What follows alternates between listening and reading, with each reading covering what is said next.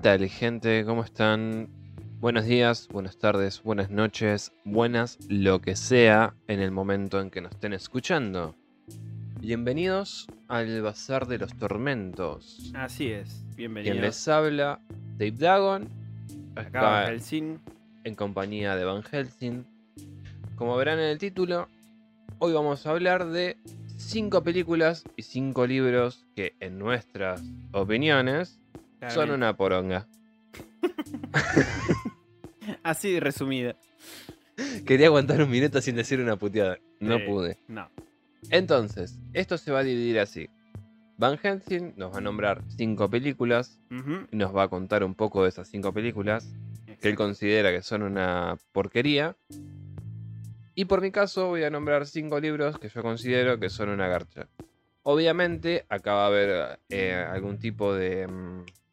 Interacción, Sí, no. divergencias. sí, divergencias porque tal vez lo que yo considero malo, ustedes lo consideran bueno. Claro. Asimismo, lo que Van Helsing pueda llegar a considerar malo para ustedes es bueno. Así que, nada, gente, es para que nos conozcan un poco, Sí. sepan los gustos que, que tenemos. Y básicamente eso, ¿no? Sí, y también divertirse. Olvídate, por supuesto. Eso siempre. Entonces, primera película. Primera película, Dave. Em, ah, una cosita. Sí. ¿Podrías, como sugerencia, ¿no? De última yo digo una película y un libro. Así Me parece perfecto. intercambiamos. Sí. Genial. Entonces yo arranco con la peli. Alone in the Dark. Qué Acá- difícil, qué Sí. difícil. Qué difícil porque en lo personal, y creo que vos también, Dave, Alone in the Dark Sí, sí, Eh. es una saga que yo quiero muchísimo. es una saga que queremos mucho de videojuegos, para el que no sepa. Eh, Alone in the Dark en los 90, en 91 más o menos. si no Sí, me más o menos por ahí. 92. Por lo menos creo que 91 fue con el primer eh, Alone, que es más una aventura gráfica Sí. bastante cutre. Un, un 3D muy cutre, muy. Pero se lo quiere mucho, se lo quiere mucho. Sí, envejeció mal, pero a pesar de eso tiene una historia interesante. Sí, sí. No así la película, al parecer. No, no, por favor, no, no, no. Después, bueno, salió Alone in the Dark 2, que fue cambiando un poquitín más. El Alone in the Dark 3. El 3 ya se fue al carajo. El 3 ya está mucho mejor. El 3 se fue al carajo. Y llegamos al cuarto, que es para mí el mejor, el que más me gustó, que es eh, The New Nightmare, que era el que estaba para PlayStation 1 y PlayStation 2. Que podía jugar tanto con Edward Carby como Sí. con Aline. ¿Pero ese no es el 3? El ¿No? cuarto. Es el cuarto. Sí, sí. No, me parece que es el 3. Creo que es el 3, ¿eh? Sí, no, boludo. El que salió para Play 2 es el 4. El 3 salió para Play 1. Estás en la isla Shadow. Shadow. Sí, es correcto, pero ese es el cuarto. ¿Estás seguro? Sí. Ok. Después lo voy a googlear. No Después lo importa. googleamos, después lo googleamos. Dale. Pero sí, ese es el cuarto. The New Nightmare se llama. El que tenés que hacer el acertijo en la biblioteca de luz, oscuridad, oscuridad, luz. Exacto. ¿Estás seguro? Ok, listo, está bien. Después lo vamos a chequear. Eh, o ahora, si querés, abrimos acá el, el Opera. No, no, no, no, no. Sí sé que era Along in the Dark. Yo estoy seguro que es 3, The New eh, Nightmare. Eso sí. Sí, The New Nightmare es el título, pero Sí. es el cuarto de la saga. Mira. Porque después, en el 2008, Mm, 2009-2008, salió otro Alone in the Dark, eh, que supuestamente tenía que refrescar toda la franquicia.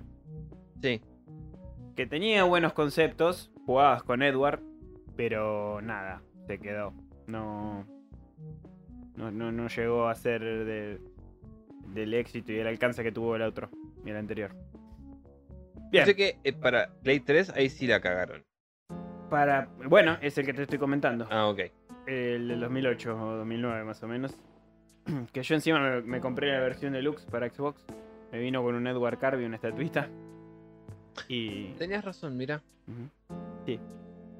Sí, porque ya te digo, eran tres para PC y el otro, el cuarto, que salió para PC 1, justo estaba en el cruce de generación entre. PlayStation 1 y PlayStation 2. Mira. Así que. Juegazo, juegazo. Juegazo, sí, Juegazo. sí, sí. Muy Juegazo. buen juego, me encantaba. Tenía aparte esa- ese tinte Lovecraftiano. Sí, sí, no, no, juegazo, juegazo, totalmente. Muy piola. Me encantaba el hecho de, de la interacción con la linterna, que vos alumbrabas a los bichos y ellos se alejaban de la luz. Sí. Estaba muy bueno. Hermoso, hermoso. Es más, si querías podías no dispararle a ninguno. No, no, sí, sí, sí. Con la chica, por lo menos, que empezás sin arma, tenés que manejarte con la linterna. Exacto. Con Cardi no, porque ya agarrás el arma y toda la boludez. Sí. Pero igual después la chica creo que se enfierra también. Sí, creo que sí, pero al principio. Sí. Te agarra, para cambiar la dinámica, te agarra en bolas totalmente. Exacto. Aparte que la chica es una antropóloga. No me acuerdo, sinceramente. Eh, en cambio, Carby es un investigador, entonces se suponía que, que tuviese un chumbo encima. Pero bueno, bien, vamos a pasar a comentar la película. Si no conocen el videojuego, la historia más o menos va de justamente un investigador que se llama Edward Carby, que conoce hoy tiene una amiga llamada Lynn, y se terminan metiendo los dos porque a Carby le llega una llamada de que hay un caso extraño para resolver en una isla justamente. Sí, en Shadow Island, creo Shadow, Shadow Island, justamente, de que nada, hubo asesinatos, seres extraños que andan por las sombras. Te estaba por decir Shadow Moses y esa es la de Metal Gear. sí, esa es Metal Gear. Eh, entonces, este investigador con su compañera van a investigar dicho caso, ¿no? Dicho- Claro. Dicha situación. Bueno, no le vamos a contar el juego, pero les aseguro que la película no tiene un carajo que ver. Ok, ok, ok. Bueno, la película en cuestión, Alone in the Dark, fue la única que se hizo hasta el momento y salió en el 2005. Y esperemos que no se haga ninguna más. Si la van a hacer así, Por eso, preferible que no hagan nada. si la van a hacer con la misma falta de respeto, que no hagan nada. Igual te tengo un dato hermoso con respecto a la película, pero te lo voy a decir al final. Se los voy a decir a todos al final. Ok, a ver. Bueno, la historia va de que cuando Edward era niño podía sentir fuerzas sobrenaturales. Ya ahí le pifiamos. La débil frontera entre el mundo real y el imaginario, eh, de- o sea, en esa frontera descubre que existe otro mundo. Que ponerle que hasta ahí hay cosas parecidas a juegos, solo que Edward no es que las, las sentía, sino que se metió de lleno en eso de otras dimensiones y todo eso. Bien, 20 años después, este Carby Trucho se empieza a dedicar a la investigación de sucesos paranormales, Unos Warren.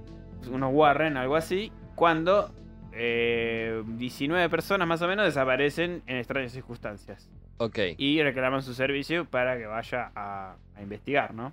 Ajá. Termina descubriendo que todos estos casos tienen un nexo en común, que él también comparte, y es que crecieron en el mismo orfanato. Ah, pero esta pelotudez de que crecieron en un orfanato es como muy. Sí. Encima, ahora que lo leo, encima sí. Ok. Porque ahora después más tarde se van a enterar en ¿Por qué estamos.? En otro top esto? de este de películas que hice, que incluso a Dave le hice mirar un pedacito de la otra película que, que está en este top, tiene que ver con los orfanatos. O sea, el orfanato es el cliché salvador, ¿no? Eh, Pareciera, sí, no, sí. no sé qué voy a hacer con esa historia. Mete un orfanato, me va a ir Sí, bien. sí, sí, sí. y entonces el protagonista principal vivió sus penurias dentro de un orfanato, donde era abusado por la institutriz. Entonces, supuestamente, ante todo el quilombo que se le viene encima, acude a su amiga, que es Aline, Cedrak, la, justamente es el nombre, lo respetaron, eh, en busca de ayuda para luchar contra estas fuerzas sobrenaturales que amenazan la existencia humana. De eso va la película. Ahora bien, no me voy a gastar en contarles eh, exactamente todo lo que ocurre, porque yo la vi hace 10 años en ISAT, que no sabía qué mierda ver. Ok. Igual Isat es muy de poner películas de mierda. Sí. En un momento tuvo estrenos copados. Sobre todo después de la hora de, de películas eróticas, después de Por ese eso. horario metían mierda a patadas. Sí, sí, sí. Yo igualmente iba a decir que Isat en un momento era como que agarraba todas películas eh, independientes, todas cosas así, Sí. y les daba su espacio. Eso sí. Pero bueno. Pero también, veo que reproducía basura. También se colaban porquerías como estas. Claro, sí, desde ver. ya. ¿Qué, qué puedo criticar de la película que yo pueda catalogar de pésima o poronga, como bien dijo Dave al comienzo? Bueno, pero ya de por sí no tiene nada que ver con, con la historia del juego. Empecemos por eso. La, la trama. Totalmente carente de inspiración al juego original. Totalmente carente. Segundo, los efectos especiales. Me hicieron llorar, me hicieron sangrar los ojos. Mirá que yo tenía, no sé, 16, 17 años, 15 cuando la vi y me pareció pésima, horrenda. Después, los actores. Todos venido abajo. No o sea, eran actores que en un momento, ahora no, no me lo anoté porque no le di mucha pelota a eso, pero poner que los veías en las películas de los 90, pero ya en los 2000 no tenían un choto que hacer y los metieron acá. Bueno, Claro. Eh, o sea, Aline y Carby, ponele, creo que son actores que más o menos en los 90 los veías. Ponele, eran Lucy Lawless Sí, y el claro. boludo que hacía de Hércules en la serie. Claro, una cosa así. Claro. Exacto. Ok. Esos actores que después del boom, Pasan desapercibidos totalmente. claro, si no están en Hollywood no pasan de ahí. Ok. Eh, así que bueno, por un lado eso. Y por el otro, la trama. La trama me pareció una cagada, porque yo encima, ponerle que para cuando la había visto, no hacía mucho que me había pasado los juegos. Del- Sí, o- tenía ya fresca. Claro, ya tenía fresca la, la información. Claro, yo encima el New Nightmare me lo habré jugado como cuatro o cinco veces. O sea, Es que estaba bueno. me lo bueno jugué jugarlo. muchas veces. Estaba bueno para jugar. Y Digo, con Carby, con Edward, con iba Tal vez un tanto tenga que ver con el hecho de que eh, Carby, creo que si no me equivoco, era como el, como un dios eh, de eh, aborigen o nativo reencarnado. Si yo no estoy mal. Tenía un antecedente. No, porque una pelotudez así que salía en el juego. Sí. Yo te entiendo que por ese lado, ponerle que lo del orfanato que tenía poderes, se podría llegar a entender. Ponele. No se entiende igualmente, ¿eh? No se justifica. Se No. podría. Ahora lo demás me parece una pelotudez. Lo del grande. orfanato y que tenía poderes era para conectar con los 19 boludos que murieron, nada más. Sí, era. Sí, bueno. Ahora, yo digo, la podrían haber hecho igual de horrenda y decir por lo menos que, che, me llamaron de Shadow Island, voy a ver qué pasó. Punto. Y ahí que descubriera que tenía una sensibilidad, que tenía antiguos eh, antepasados que lo conectaban con esta con este tipo de poder, qué sé yo, rebuscátela un poco. Claro, por lo menos en el. Por lo menos al que New estaba Nightmare. viendo, te invita a, te invita a verla la película. Claro, pero por eso en el New Nightmare, Sí, Carby, cuando vos empezás a jugarlo, tiene como esas visiones raras de muertos. De... Decís. Ok, se pone interesante el juego. claro. Te, da una introducción para después decirte el chabón era es un dios nativo americano reencarnado. Bien dijiste el juego. Por es- bueno, pero por eso, pero si ya me estás metiendo desde un inicio eh, este supuesto, esta, esta suerte de guiño, Sí. ¿me entendés? De que el chabón tiene unas facultades sobrenaturales. Dame un motivo, dame una razón de por qué. Obvio. Pero bueno, cuestión. Después, la música espantosa. Repito, las actuaciones horribles. Nada, esta película no tiene absolutamente nada bueno que le haya podido ver. En lo que, aparte de terror, no tiene un carajo. Porque el juego, la verdad, que tiene muy buenos elementos de terror. Si bien es cierto que por ahí, después del comienzo, que es bastante terrorífico, por ahí se empieza como a, a suavizar un poco. Eh, en la película ni siquiera se tomó el trabajo de hacer eso. O sea, las criaturas son espantosas, los portales están hechos con PowerPoint. Es un desastre. Te puedo asegurar que lo vi. Me, mirá que era chico cuando la vi y quedé espantado. O sea, realmente dije, ¿qué carajo estoy viendo? O sea, ahora, a esa edad, mi criterio de pibe que no, no es el mismo que de, de ahora. O sea, que ya soy adulto. O sea, ahora la, la llevo a ver de vuelta, no duro ni cinco minutos, pero. No, no, no. De- demasiado que le brindás dos minutos y con suerte. No, no, no. Para, para, para preparar este top, si le podemos llamar, empecé a escarbar en mi mente qué películas vi, porque no me puse a googlear qué película de mierdas hay. No, no, eso no. Me puse directamente a pensar qué película de mierda vi en mi vida como para meterla en este top de películas de terror. No quería caer al clásico Birdemic, viste, esa. No sé cuál es Birdemic. Uy, Dios. No, No, no, no, no la no, conozco. no, no, Dave, vos. No, vos si ves eso te caes de ojete. Ok. Eh, nada, Birdemic o algún que otro clásico de los 80 pésimo. O por ejemplo las continuaciones del Exorcistas. Eh, la 2, la 3 que son muy malas. Va, sobre todo la 2. Eh, la 3 en todo caso como que sigue el hilo de la 1. Voy a decir, bueno. Ponele, pero hay una escena buena de la 3. En un hospital. Que está bastante buena. Pero por eso te digo, la 3 por lo menos sigue el hilo de la 1. Sí. Son los acontecimientos después de... La 2 es un chiste. No sé qué pasó ahí. Y encima tienen a Linda Blair. O sea, No sé. bien. Sure. Sure. It's horrible. Hijo de puta. Muchas gracias, Jorge Pinarello, por, olvídate, olvídate. por el te lo resumo así nomás, que siempre cuela esas dos. Ya los hizo meme el capo. Ese y el... Sí, el de los tiburones. bueno, Ok. volviendo al tema, nada. A esta película la considero pésima. No la miren, ni siquiera si están al pedo. Y si llegan a estar tristes o deprimidos, más, más se van a deprimir si ven esto, porque realmente está hecha con el culo. Y si conocen la peli el videojuego, peor.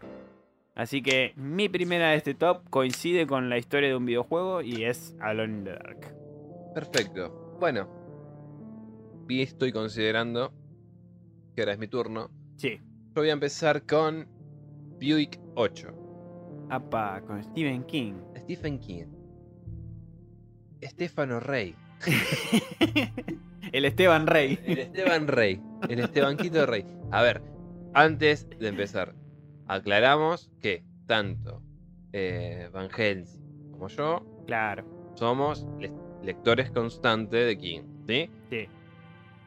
Ya, si vos sos alguien que sigue a King, sabés qué significa ser un lector constante de King. Ahora bien, a mí, en- a mí particularmente, Buick 8 me parece un libro sumamente de mierda. ¿Pero por qué me parece de mierda? No por la historia, porque la historia está buena. La historia es una historia más de King.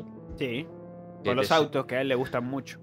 Sí, pero eh, ponele. la- lo interesante de la, de la historia esta es cómo nace. el- King va manejando, tiene un accidente y casi termina dentro de una laguna. Y él se puso a pensar de que si llegase a haber eh, eh, tenido el accidente realmente, de haberse pasado, hubiesen tardado demasiado tiempo en darse cuenta que el chaval estaba en- dentro de esa laguna. Que es como empieza más o menos Buick.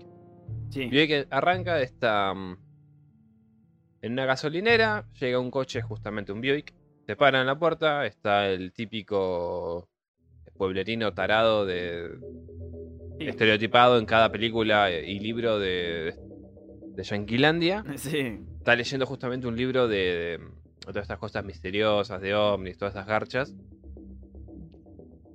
Ah, Ve que el, el coche se para en los, sur- en los surtidores y escucha una voz que le dice que lo llene con, con nafta o gasolina si querés. Y que supuestamente él ve o escucha que el tipo eh, se mete al baño. El chavo te lo describe como que era un tipo alto, con sombrero y una gabardina negra. Ajá. Ah, Lo, lo llena. Pasa 10 minutos, el chavo no vuelve. Pasan 20, tampoco vuelve. Pasa 30. Se acerca al baño, abre. Sí. Se da cuenta de que no hay nadie. ¿Pero por qué no hay nadie? El sistema de la puerta de los baños de esa gasolinera tenía un cartón para vos que trabes la puerta y no te la abran. Ajá. ¿Entendés? Para que, perdón, para que no se te cierre. Ah, ok, ok. Para que no se te Para cierre, que trababa. vos le ponías un cartón. Sí. El chaval se acerca al baño, ve eso y dice, entonces el tipo este no entró al baño. Claro, porque el cartón no trabó. Porque el trabón no... Claro, exacto. Entonces, ve así la laguna, que es... Ve un coso negro. Sí. Dice, el tipo este se cayó. Llama a la policía. Encima esto sucede en Scranton. Uh, Scranton. Vamos con The Office. Bueno, cae justamente mm, dos agentes de, de la policía de Scranton. Dos troopers, como le dicen. Así Bueno. de boludo también. No, no, no, no, por suerte no. Ah, Hay Amish, pero no, no participan dentro de la historia. no están los Shroot. No están los Shroot. No, no están los Shroot. Ah, qué pena. Pero bueno, el... llegan los troopers, el chabón le, le cuenta la historia, le llama la atención el coche también. Sí. Eh, El- el- es un Wick. es un Wick del Ocho, 54 que está impecable. Claro, ni un rasguño. Ni un rasguño. Esto ponele que es en los 80 más o menos, 80-90. de donde- ¿Lo escribió ahí King? No, el, el 2000. Ah, en el 2000. Pero esto que sucede, esto que te estoy contando, acontece en el año 80-90, por ahí, más o menos. Ok. Bueno, eh, estos dos troopers es un novato que es eh, Kurt Wilcox y después otro Ennis Rafferty, creo que es. Sí. Ennis, si querés, no sé cómo carajo se dirá, no importa. Eh, entrevistan al chaboncito este de la gasolinera. él les dice que hubo un tipo que pidió la- que le carguen gasolina, y Sí, que sí, sí. No, no apareció. Entonces, el- este Rafferty, que es como el más experimentado de los dos troopers, agarra los binoculares, enfoca el lugar donde el chabón supuestamente le dice que estaba, estaba muerto el cuerpo y se da cuenta que es un tacho de basura. Ajá. Entonces, no saben qué carajo pasó con el tipo que supuestamente pidió que le eh, llenen el depósito de, de- de nafta al coche. Sí. Entonces lo que hacen es llevárselo al coche. Ok. Y ahí empiezan a notar ciertas cosas que no coinciden con la morfología de un Buick. Tiene los caños de escape son distintos.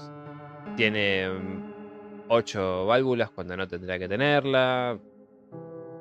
eh, no tiene llave de contacto, nada. Ok. Es como raro. Entonces agarran y lo ponen en el cobertizo B. Lo guardan ahí. Hasta que de repente empieza como a, a manifestarse ciertas anomalías en Sí. el cobertizo.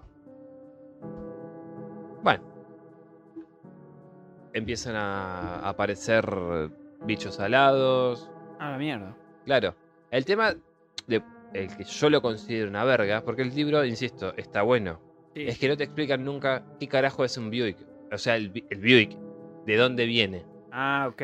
Vos para poder, poder entender de dónde viene este Buick, tenés que leer otra serie de libros de King Mm, para entender qué es el Buick. La Torre Oscura, La Torre Oscura, Corazones en la Atlántida. me lo imaginé.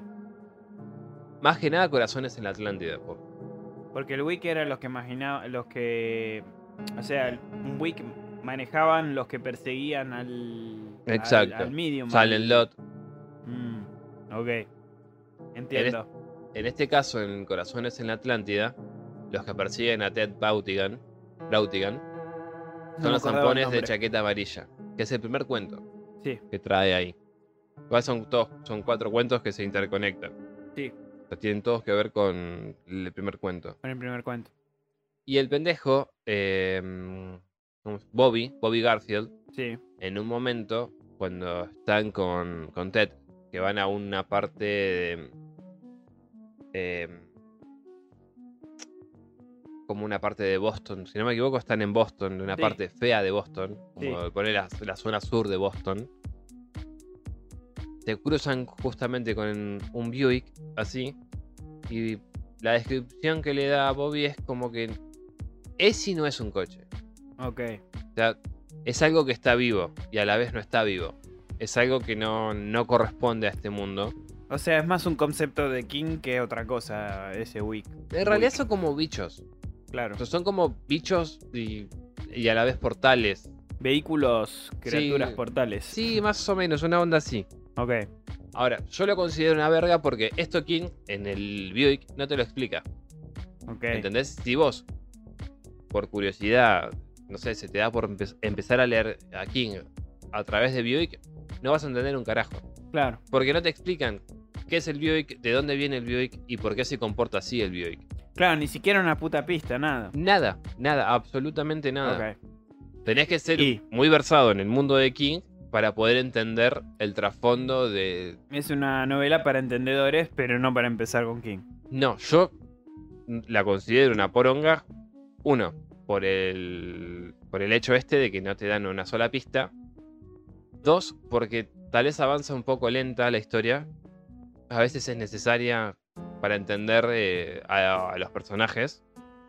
Porque el libro en sí es- son memorias de los troopers. Ok, de los chabones que iban ahí a investigar. Claro, porque en este caso, 20 años después, ponerle más o menos así, conocemos a Ned eh, Wilcox, que es el hijo de Kurt. Wilcox. Que sería el trooper este eh, novato que junto con Pasa una generación. Rafferty, claro, Rafferty eh, encuentran al Buick. Claro. Entonces, este eh, Kurt termina como obsesionado con el, Con el Buick. con el Buick. Junto con el jefe de, de los troopers, que es Tony Scorching, y eh, Sandy Deadborn, Ok. que después pasaría a ser el comisario. Entiendo. Igual este San- eh, Sandy queda ahí metido en el medio simplemente porque tenía una buena relación con tanto con, con Tony como con Kurt. No, no porque le interesara en sí el coche. Claro. Entiendo. Entonces, la historia es. Eh, o mejor dicho, la historia transcurre eh, a través de Sandy, de Shirley, de Eddie, de un montón de personajes. Son todas memorias de ellos. Claro, contándole al pendejo este Ned cómo fue que encontraron al Buick y cómo el Buick fue siendo parte de la vida del padre de, de Ned y de ellos también. Y de ellos también, claro. Porque el- este Kurt muere en un accidente provocado por el mismo tipo que encontró al Buick. Ok. ¿Qué pasa? Antes de que suceda el accidente, el Buick empezó a manifestarse. Empezó a tirar rayos, luces. Y era como que lo que hizo el Buick en sí fue trasladar su conciencia al tipo, el primer tipo que lo vio, que es el de la eh, gasolinera. Sí. Él fue el que provocó el accidente. Re Stranger Thing, el. No, eh, eh, por eso te digo, el libro está buenísimo. Ahora, no te explican un carajo. Claro. King en ese libro no explica un carajo. O por lo menos la edición de Sudamericana no te explica una verga. Claro. No sé cómo será la de Plaza Yanes o cómo será la versión en inglés. Pero notas, ponerle del autor, tenés muy pocas. Sí. Y son. hay un personaje que es. eh, Jake eh, Jokovic, una boludosa así. Sí. Y hay un. Yo Sí, lo vos, tengo. lo, vos lo tenés ahí. Yo tengo Buick. Sí. Eh, no lo empecé. Pero calculo que. Yo te lo recomendaría. Te lo recomendaría. Pero primero leete La, Torre, Torre Oscura. Oscura mínimo. La, la Torre Oscura, leete Corazones en la Atlántida. Claro. Para entender al bicho, cómo funciona el Buick. Claro, cómo funciona este, esta criatura vehículo. Claro, porque, a ver, por ejemplo, hay uno de los. eh, en un inicio están eh, intentando comprenderlo. Porque, ¿qué pasa? Llevan el coche al cobertizo este B, Sí, llaman al forense sí. y le dicen, che, mirá, eh, ayúdanos a encontrar algún tipo de huella porque el dueño no aparece. Sí. Entonces, las pruebas que le realizan eh, no surten efecto porque en un momento quieren raspar la llanta y se dan cuenta que ellos la cortan y la llanta se vuelve a regenerar. Ah, Y ni siquiera les entra, después le quieren poner un pedazo de piedra diminuto y se cae. No hay forma de que vos puedas hacerle daño. De hecho, una de las cosas que también hacen es rayarlo, rayarle la pintura, y al tiempo cicatriza, básicamente. Claro. Sí, sí, es como si fuera orgánico el auto este. Es y no es orgánico. Y además de eso, sirve o, o funciona como una suerte de, De portal. de portal porque expulsa criaturas, expulsa hojas, expulsa un montón de cosas. Sí, es como. Debe haber como una grieta dimensional por donde pasan estas Más cosas. o menos, sí. Algo bueno, así. justamente los zampones, cuando en su persecución a, a Ted Brautigan o al padre, em, ¿cómo se llama? El de Silent Lot. Em, No, yo tampoco me acuerdo. Ah, Bueno, después lo googleamos. cuando lo persiguen, también. O sea, el camino a la Torre Oscura son todos caminos interdimensionales, básicamente. Claro. justamente con el Buick, los tipos, los zampones, cruzan esto- estas dimensiones. De hecho, también en Ur, que está en el Bazar de los Sí. Malos Sueños, Sí. también salen los zampones, que son los que van a buscar la tableta, Sí, la Kindle la, rosa. La, la Kindle, sí, sí, sí, sí. La, bueno. la novela esa. Básicamente, esa es mi razón de considerar a Buick como una reverenda poronga. Listo. Venga, Dave. No, pero merece que te den un contexto para vos poder entenderlo. Y- Si no, no, no puedes empezar con un libro de quién así. Y no, o, por lo menos que atrás de la portada te diga. No, No, te lo dice, Encima. no te lo dice. Claro, para el que lo lee de entrada, no, no, no va a entender, no le va a quedar claro absolutamente nada. Pará, y una cosa más, una boludez que me estoy olvidando. Sí. Los bichos que suelen salir de, de lo que sería el baúl del Buick Sí. son bastante parecidos a los seres que salen en la niebla. O sea, Ah, también se- medio que se interconectan por ese lado. bueno, interesante, eso está bueno. Pero por eso, tío, tiene un montón de cosas que si vos no estás versado en el mundo de King, Claro. no las entendés. No la entendé ni a palo. Bien. Eh, algo que me olvidé decir, que te había mencionado, bueno, a los oyentes como vos, era que el antes de arrancar con la segunda película, el director de Alone in the Dark de la Sí. película se llama Uwe Boll. Uwe Boll, así. Sí. Y es el mismo criminal que hizo. The House of the Dead.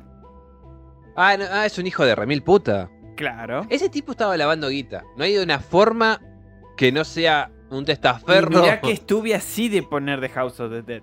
Estuve así. Pero ese tipo estaba lavando guita para alguien. Y dije, The House of the Dead no me ofendió tanto como me ofendió Alone in the Dark. No te- Entonces no, elegí Alone No, in the no, no, no, no. No me puedes decir que no te ofendió House of the Dead. No, sí, obvio que me ofendió, pero como franquicia quiero un poco más Alone in the Dark. Claro, lo que quieras. Pero House of the Dead es un clásico. Y, y lo que hicieron con eso fue prostituirlo. Y lavar guita. Ni Nada siquiera. más. Lo profanaron de, de todas las maneras posibles, lo abusaron y lo profanaron a, a la pobre franquicia de House of the Dead. Pero bueno. Eh, y la trilogía de Blood Rain, que no sé si conoces el juego Blood Rain. Blood- Me suena. ¿de Es una vampira pelirroja que destruye nazi a patadas, los mutila, lo hace pelota. No. Me- Bueno. Interesante concepto. Lo tenía. Yo lo tenía en la PC, a Blue Rain. Un amigo mío lo jugaba, me lo hizo conocer. Eh, es, eso es un personaje, justamente una vampira. eh, pelirroja que hace pelota nazi a Soy un patada. vampiro, el pedazo te miro. la. Gracias, Bueno. bananero. Bueno, Blood Rain también viene de un videojuego. Y este chabón se encargó de hacer la mierda con no una ni dos, sino con tres películas horrendas que tampoco me voy a dignar en contarles. Ok. Y ok. pará, hizo también la película de Far Cry. La franquicia de Ubisoft. ¿Me estás jod- oh, ¿Hay una película de Far Cry? Hay una película que no vi, vi el, el trailer y te juro que no Pero lloré. el tipo este es criminal. Y yo no sé cómo, cómo tiene las licencias para hacer estos crímenes. Porque lava plata, lava guita, debe ser, no sé, Es primo alemán, hermano. creo. No importa. Es que los alemanes no venden droga ahora. No, sí, no, no, sí, sí. no venden ni consumen ahora. No, no, pero te quiero decir, no es el clásico norteamericano que está ahí con el habano recibiendo franquicias. No, encima de eso, es un director alemán que no sé de dónde saca la franquicia. Se la saca del culo, porque no entiendo cómo puede ser. Porque debe, ven- debe lavar guita, ¿en serio? Y hizo la película de Postal. ¿Conoces el juego Postal? Me suena demasiado también. Es un juego ultra violento de un chabón que labura en un correo, justamente. Y nada, te empezás a masacrar gente, onda, no sé, GTA, pero es ultra violento, no tiene sentido el juego, es, es solo violencia. A ver, hay gente muy fanática de este juego, así que no, no voy a dar mis críticas. Yo lo jugué poquito, empecé a cagar a tiro gente y es como que después ya me, me- lo dejé ahí porque No le encontraste una gracia. no, capaz que después mañana lo vuelvo a jugar y me divierte, pero no, no voy a criticar el videojuego porque la verdad no me lo pasé. Pero hice una película de Postal. O sea, y dicen encima la crítica que fue la mejorcita que hizo.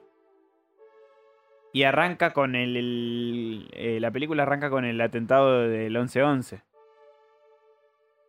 O sea, No, el 911, perdón. No, No, 11, 911. El 911. Eh, cualquiera me mandé. Pero, o sea, nada. Dejémoslo ahí. Este tipo es un criminal. Ya está. Yo lo mandaría a, a que lo abatan a ver que. Sí, sí, sí. a que termine de hacer estas cosas.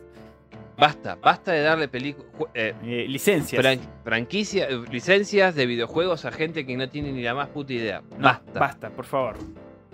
Ok, segunda película. ¿Qué? ¿Qué, qué tenés para nosotros? A ver. Eh, acá puede ser controvertido, porque yo sé que esta película, que también se convirtió en trilogía, pero yo solo vi la primera, eh, tiene su- sus adeptos, ¿no? Es una película como te podría decir Troll 2. ¿Te suena? Sí. Bueno. Troll 2 es otro típico ejemplo de película de terror considerada pésima, pero no lo elegí porque... Nada, la vi y todo, pero... Es como que la terminas queriendo algunas películas. Son tan bosta que vos decís, y sí, te... vamos a dejárselo pasar. Es, es todo tan casero, tan lindo, como si la hubiera filmado yo en el patio de mi casa, o sea... Sí. La sí. dejamos ahí. Bueno, The Basket, eh, la que está en el segundo lugar es The Basket Case. El canasto de mimbre, sería, básicamente. Ok, a ver. No sé si te suena. Me, me está sonando, sí, a ver, por favor. Bueno, la, les voy a contar la historia. Ok. Eh, el personaje se llama Dwayne eh, Bradley. Es un Sí. pibe muy inocente, así muy... aspecto muy ameno. Que llega a Nueva York y transporta un canasto. Un canasto de mimbre con él. Sí. Que tiene a su hermano adentro del canasto. Ok. Que se llama Belial. Como el demonio. Ah, Mira, qué, qué casualidad. Me dejas anodadado, mira. Tiene como culo mojado. Bien. Su ya separado hermano siamés está dentro del canasto. Ah, mi, ah, mira. ¿eh? Está un hermano parásito que está ahí adentro. Para, Bueno. antes de que sigamos. Como idea no es mala. No, no, no. Como idea no es mala. No, no. Para un cuento no es mala. Hay que ver cómo la ejecutan, pero. Pará. Eh, bueno, este hermano quedó inhumanamente deformado al punto de que ya poca gente sabe de que existe este Ok. ser Ok. Y se duda de que sea humano. O sea, imagínate el aspecto que tiene. Ok. Entonces, después de que su madre, eh, de que su madre muriera en el parto, el padre eh, de los gemelos, Sí.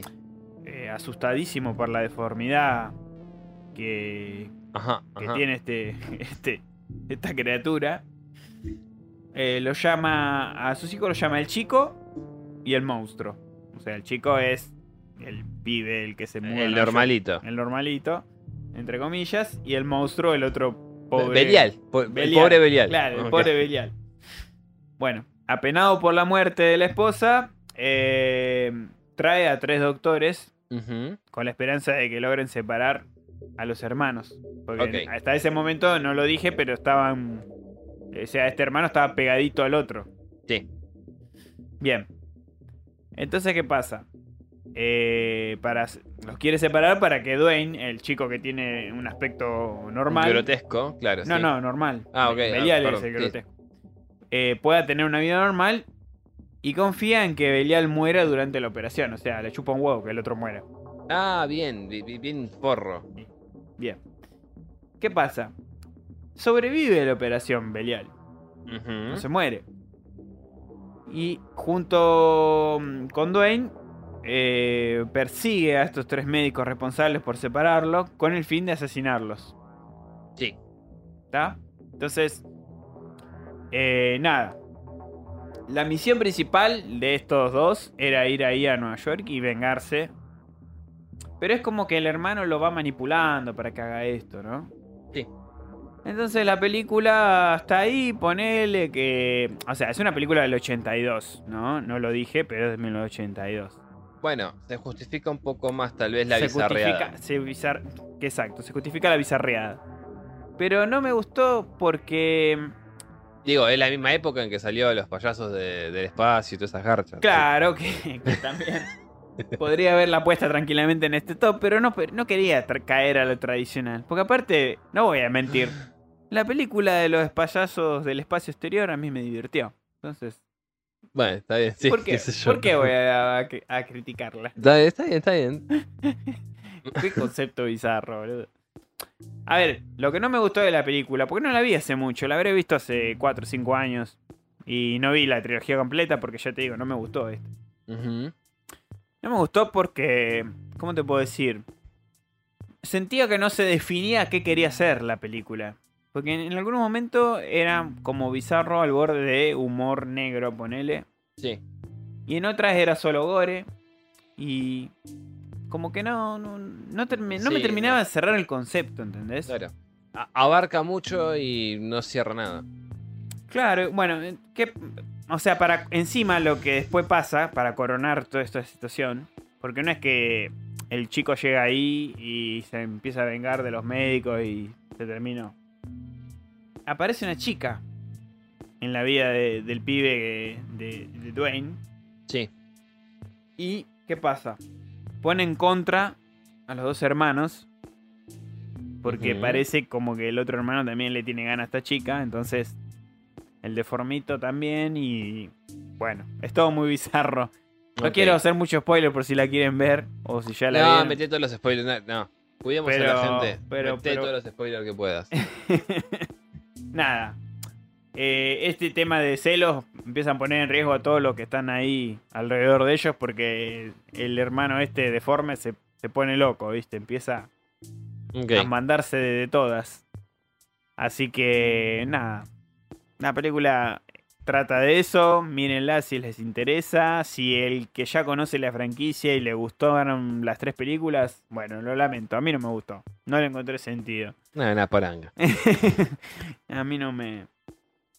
No me gustó. En efectos especiales, en maquillaje, o sea, estamos hablando de una película independiente, obviamente. No me voy a poner a criticar eso porque son los medios que había en ese momento. O sea, Sí. ¿Quién fue el director? el director es Frank Henenlotter. ¿Qué, qué otras películas hizo Frank Henenlotter? Bueno, hizo la 2 y la 3, cosa Ah. que respeto mucho porque por lo menos la franquicia la mantuvo él. Ok, ok, ¿Eh? sí, ok. Se hundió como un capitán Sí, en su En propio su pro- barco. exacto. Tiene los huevos bien puestos. Perfecto. No, soltó la franquicia a, otros. No, no, no, no, no, no. Él hizo la 1, la 2 y la 3. Así. ¿Hizo algo más? Sí. Ah, Otra- yo pe- pensé, que le otra- había- le pensé que le había dado vergüenza. Hizo varias más.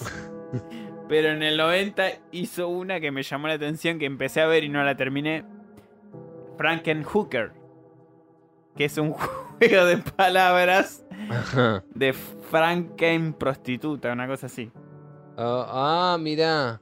Esta la empecé a ver y me dio un poco más de gracia, pero no la puse en este top. Primero porque no la vi. Y segundo porque ya tenía la onda de ser esas películas de humor eh, negro mezclado con bizarro, con terror. Bueno, te puedes. Es bas- bastante versátil. Te, Sí, te diré. Es de un chico que se le muere la novia. Sí. Eh, si, se va mal putas. si mal no recuerdo, estaba decapitada o algo así. No me acuerdo bien eso, Ah. esa parte, pero él tiene solo la cabeza de la novia. Entonces, ¿qué pasa? Desentierra casualmente. No, creo que mata a una prostituta Ah, ok, y ya le pone la cabeza de la novia Ya me estaba asustando. y tiene así como una cicatriz de Frankenstein Sí. y la revive. Entonces, ¿qué pasa? Sí, la revive, tienen relaciones así, toda la bola con esta terrible cicatriz acá, pero la chica en cuestión no es mala chica de antes. Porque Claro, tiene por el cuerpo momentos. de otra. Entonces empieza a ejercer el papel de prostituta igualmente. Claro, se puede decir que por momentos pierde la cabeza. Claro. Exactamente. Entonces la película va de eso. Eh, el chabón se pone como loco porque sí, se acuesta con estos hombres porque sigue siendo una prostituta a la vez. Entonces, sí, tiene la cabeza de la novia, pero el cuerpo, el resto del cuerpo es una prostituta. bueno. Podría haberla puesto en el top tranquilamente. ¿El cerebro que lo tenía? ¿Las tetas entonces? ¿O en el culo? No sé. Pero respondía también al cuerpo claro, claro, pero por eso, o sea, no tiene- bueno, está bien, qué sé yo. Bueno, A ver. Como concepto de comedia negra, Sí, está, está, está bueno. me simpatizó, no, no la quise defenestrar tanto. Está bien, está bien, está bien, perfecto. Pero bueno, puedo nombrar esa como otro clásico de este Frank Henenlotter. Ok. Y esto es tu segunda película Y que esa se es mi llamaba. The Basket Case o El Canasto de Mimbre.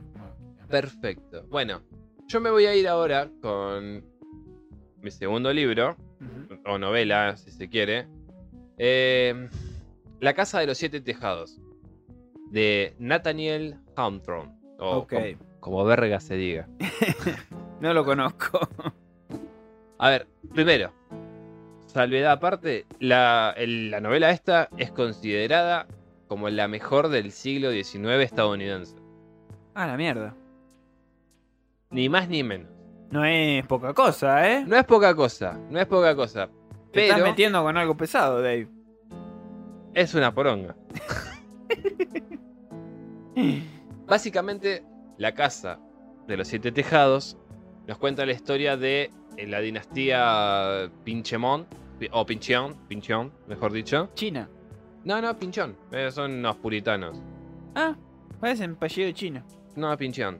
Que arranca con el coronel de esta familia Sí, en la época de la quema de brujas de Salem, 1600, Sí. 1700. sí, sí, sí. Fines de, mil los- de 1600. Sí, que eh, lo que hace es acusar de, de brujo a. em, ¿Cómo se llama el boludo este? Eh, Matthew Mole. O Maule. Maule. Sí, los acusa, lo acusa al chabón de brujo. Sí. Para expropiarle las tierras. O sea, el fin de él era simplemente expropiarle las tierras para poder levantar ahí su eh, casa, su mansión. Ok. que lo empieza a hacer, levanta su casa y cuando la termina de levantar muere eh, inexplicablemente. Pues se supone que este Maul, antes de morir, lo maldice. Ah, ok. Le dice que cada familiar que viva ahí va a sufrir una muerte cruenta y qué sé yo, y que qué sé cuánto. Ok. Entonces, la novela promete más de lo que da, Bien. ¿sí? Termina teniendo siete tejados porque cada familia, cada heredero de esa familia fue haciéndole un tejado propio. Como, como una suerte de, de guardilla, todas esas boludeces. Sí, sí, sí. ¿Y por El qué? libro, ¿eh? ¿Por qué? Para evitar la maldición. Pues se supone que cada vez que vos recibías la mansión tenías que hacerle una modificación, una pelotudez así. Ah, ok. Entonces lo más rápido era cambiar el techo. Básicamente. Ok. Entonces, la última descendiente de estos Pinchón Sí. es una chica que ya esta familia está venida abajo, está venida menos, Sí. ya no son la familia pudiente que una vez fueron. Y empieza eh, a mm, agarrar una parte de la casa y convertirla tipo en un almacén. Donde venden pan, donde venden verduras y de- todas esas cosas. Ahí conoce a un chico del pueblo. Empiezan como a enamorar. Sí. Y el, la mina le empieza a contar como la trágica historia de la familia que murieron en causas extrañas. Demuestra el cuadro del, del abuelo, del coronel, perdón. Ajá. Es un tipo iracundo, con la cara totalmente siniestra. Sí. Y ven ahí como una suerte de mm, mecanismo por el cual se lo vigilaba a la familia. Ah, tipo a través de las paredes. A través del cuadro como que podían vigilarlos. Bien. Así fue. Empiezan a investigar, empiezan a ver, qué sé yo. Se dan cuenta como que las muertes no eran tan inexplicables, sino que había alguien que los mataba. Ah, ok. Un misterio ahí desentrañado. Hasta que te terminas enterando que eh, el tipo eh, o la familia de, de este Maul o la maldición de este Maul realmente no fue una maldición en sí, sino que los hijos de los hijos de Maul se fueron Sí. encargando de matar a cada heredero de los Pinchón. Ah, la mierda. Hasta que se conocen la última heredera y el último Maul, que es este justamente que des- desentrañó todo el misterio. Ok. Entonces, vos te comes toda la novela pensando que hay algo sobrenatural detrás. Ay, no. Y no, es es una historia romántica entre la última heredera y este chaboncito. ¿Y Nada es la mejor novela del siglo XIX? Esa es la mejor novela del siglo XIX. A ver, igualmente tiene toda una crítica atrás Nathaniel Har- eh, Hawthorne con el tema de los puritanos y de, de la sociedad, cómo estaba conformada. Ah, bueno, tiene un trasfondo ahí. Sí, sí, sí, tiene un trasfondo. Ah, Ahora, bueno. si vos me la vendés como una historia de terror, no, eso no es terror. Cada no vez se- te iba a preguntar, pero ¿por no qué se se te dio leer esto? Porque se supone que era una historia de, de- de misterio y terror. Que Hijo de medida, puta el que hizo el marketing. que a medida que vos vas avanzando es como, pero esto no tiene nada que ver con el terror. Claro, te pegaste un embole en la madre. No, porque es interesante. Pero no cumple con, a ver, la premisa que es, dame miedo o déjame una, una sensación de, Sí, de terror. de terror, de algo. Bien. La Casa de los Siete Tejados, Nathaniel Armstrong. Mm. ¿Es buena? Sí. ¿Es de terror? No. Por lo tanto, es una... Poronga. Listo. si buscan asustarse leyendo, no lean. No, no, no, no. Ahora, si les interesa el tema del puritanismo y toda la boludez, tal vez sea su libro. Lógico, sí. O una novela para entretenerse, porque también a veces uno quiere leer una novela solamente para... Y más si es de misterio, qué sé yo. Agatha Christie, ponele, no hay nunca nada sobrenatural y sin embargo te entretienen. Querés saber quién es el asesino. Prefiero, prefiero más a Ross McDonald con Ar- em, Hugh Archer. Ah, así de misterio. Sí, sí, sí, sí. El, mejor detective privado que existe de Los Ángeles. Ok. Antes que el de Agatha. Es el mejor detective privado que existe. Insisto. ¿Cómo era el...? Andrew Archer. Andrew Archer. Ok. Listo. Bien. Para Dave. No, perdón. Liu. Liu, Liu Archer. Liu Archer. Ok. Bien. Eh, estamos hasta acá, entonces ya podemos Mirá, pasar a la tercera. Una de las mejores frases que dijo Archer fue: Sí. Yo era un romántico hasta que me volvió un realista. Ah, la mierda. Alta, pele- alta frase. Ok, está bien. Te lo tomo. bien. Voy a continuar con la tercera película, si te parece. Ok, dale. Tercer película, ¿cuál? ¿Qué Eh, tenemos? Acá no me asusta ser polémico porque yo creo que cualquier ser racional Sí. haya considerado una poronga esta película. Ok. Por lo menos una terrible mierda. Dead Note, Ah, ok. la versión norteamericana. Bueno, bueno, igualmente los norteamericanos están bastante familiarizados con hacer poronga Sí. eh, animes. O sea, eh. Dragon Ball Evolution, eh, No, no, bueno, bueno, para, para, para. Street Fighter, No, no nos metamos con. Super Mario. No nos metamos con ofensas mayores, por favor. No, dale. Que dale que ya. Estamos tocando. Estamos tocando fondo. Ok, entonces, ¿Por qué dirán ustedes terror? Y porque la, desde el trailer hasta todo lo- el marketing que le hicieron, me la querían vender como una película de terror. claro, sin embargo, el anime y el manga con terror no tienen que ver. Tal vez más un terror psicológico, Sí, sí, podría llegar a decir. ponele. Porque Roku, no, no, no es Roku, ¿cómo se llamaba? Ryuko. Yu- Ryuko. Yuko, el Shinigami El Shinigami. es bastante perturbador. Claro, sí. Está bien. Si vamos por ese lado, o sea, bien. Seguramente Dead Note, el que esté escuchando, ya lo conoce. Si no lo conoces, te lo Vivís cuento. dentro de un termo. te lo cuento en dos, en pocas frases. Dead Note se trata de que hay una libreta específica que justamente se llama Dead Note, libreta de la muerte, Sí. queremos traducirlo. Que en las leyendas japonesas, justamente, y repito, japonesas, hay unos demonios llamados Shinigamis que Que son las, no son los mismos que Bleach. no, no son los mismos que los de Bleach, por si... Pero no creo que si no conocen Dead Note, no conocen a Bleach, o sea, No sé. Es muy probable. Nunca se sabe. Cuestión. Los Shinigamis son unos demonios que más que nada observan a los seres humanos desde su mundo ahí, Espiritual, sí. espiritual, exactamente. Hasta que un día, justamente este Shinigami llamado Ryuko Sí. O, o Ryuk, se escribe Ryuk, pero respetando la pronunciación japonesa es Ryuko. Suelta esta libreta y justo se la va a topar un chico muy inteligente llamado Laito. Sí, o light. o Light. Pero bueno, se pronuncia Laito en japonés. Pero bueno, ya ahora después vamos también a hablar de eso. Cuestión es que este chico Laito, sumamente inteligente, hijo de un comisario de la policía de ahí de, de De Tokio, se lo encuentra. ¿Y qué sucede? Este li- esta libreta tiene una serie de instrucciones y te indica que si vos escribís el nombre de una persona ahí, esa persona va a morir.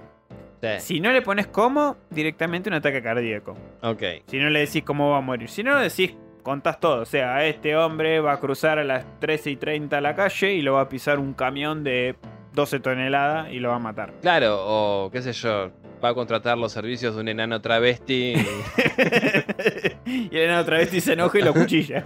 claro, o queda atragantado con el pedazo de anaconda que trae el enano. Algo Puede así. pasar. Lo que quieras, podés escribirlo y va a suceder. Me gustaría una versión porno de debe haber, debe haber. Ya pasa que no la no chumeamos, pero seguro que debe haber. Hay porno de todo, Dave. Lamentablemente, hay porno de todo ya. ¿Lamentable o afortunada? No sé, no sé. No, ya no, no, no consumo por a esta altura. Bien. ¿Y, y por curiosidad? Ah, sí, sí. Si a manera de investigación o. Por eso, por eso, por Sí, eso. Eso ponele, sí. que, ponele que terminamos el programa y ponemos Death Note Porno. triple X. Yo no soy puritano. Vamos a investigarlo. Ok, listo. Te, te tomo la palabra.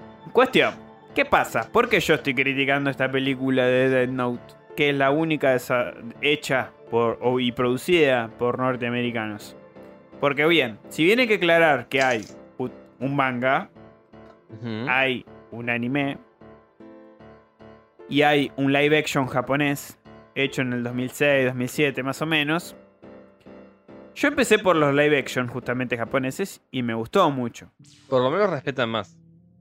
Me gustó, la verdad que no me parecieron una película de mierda.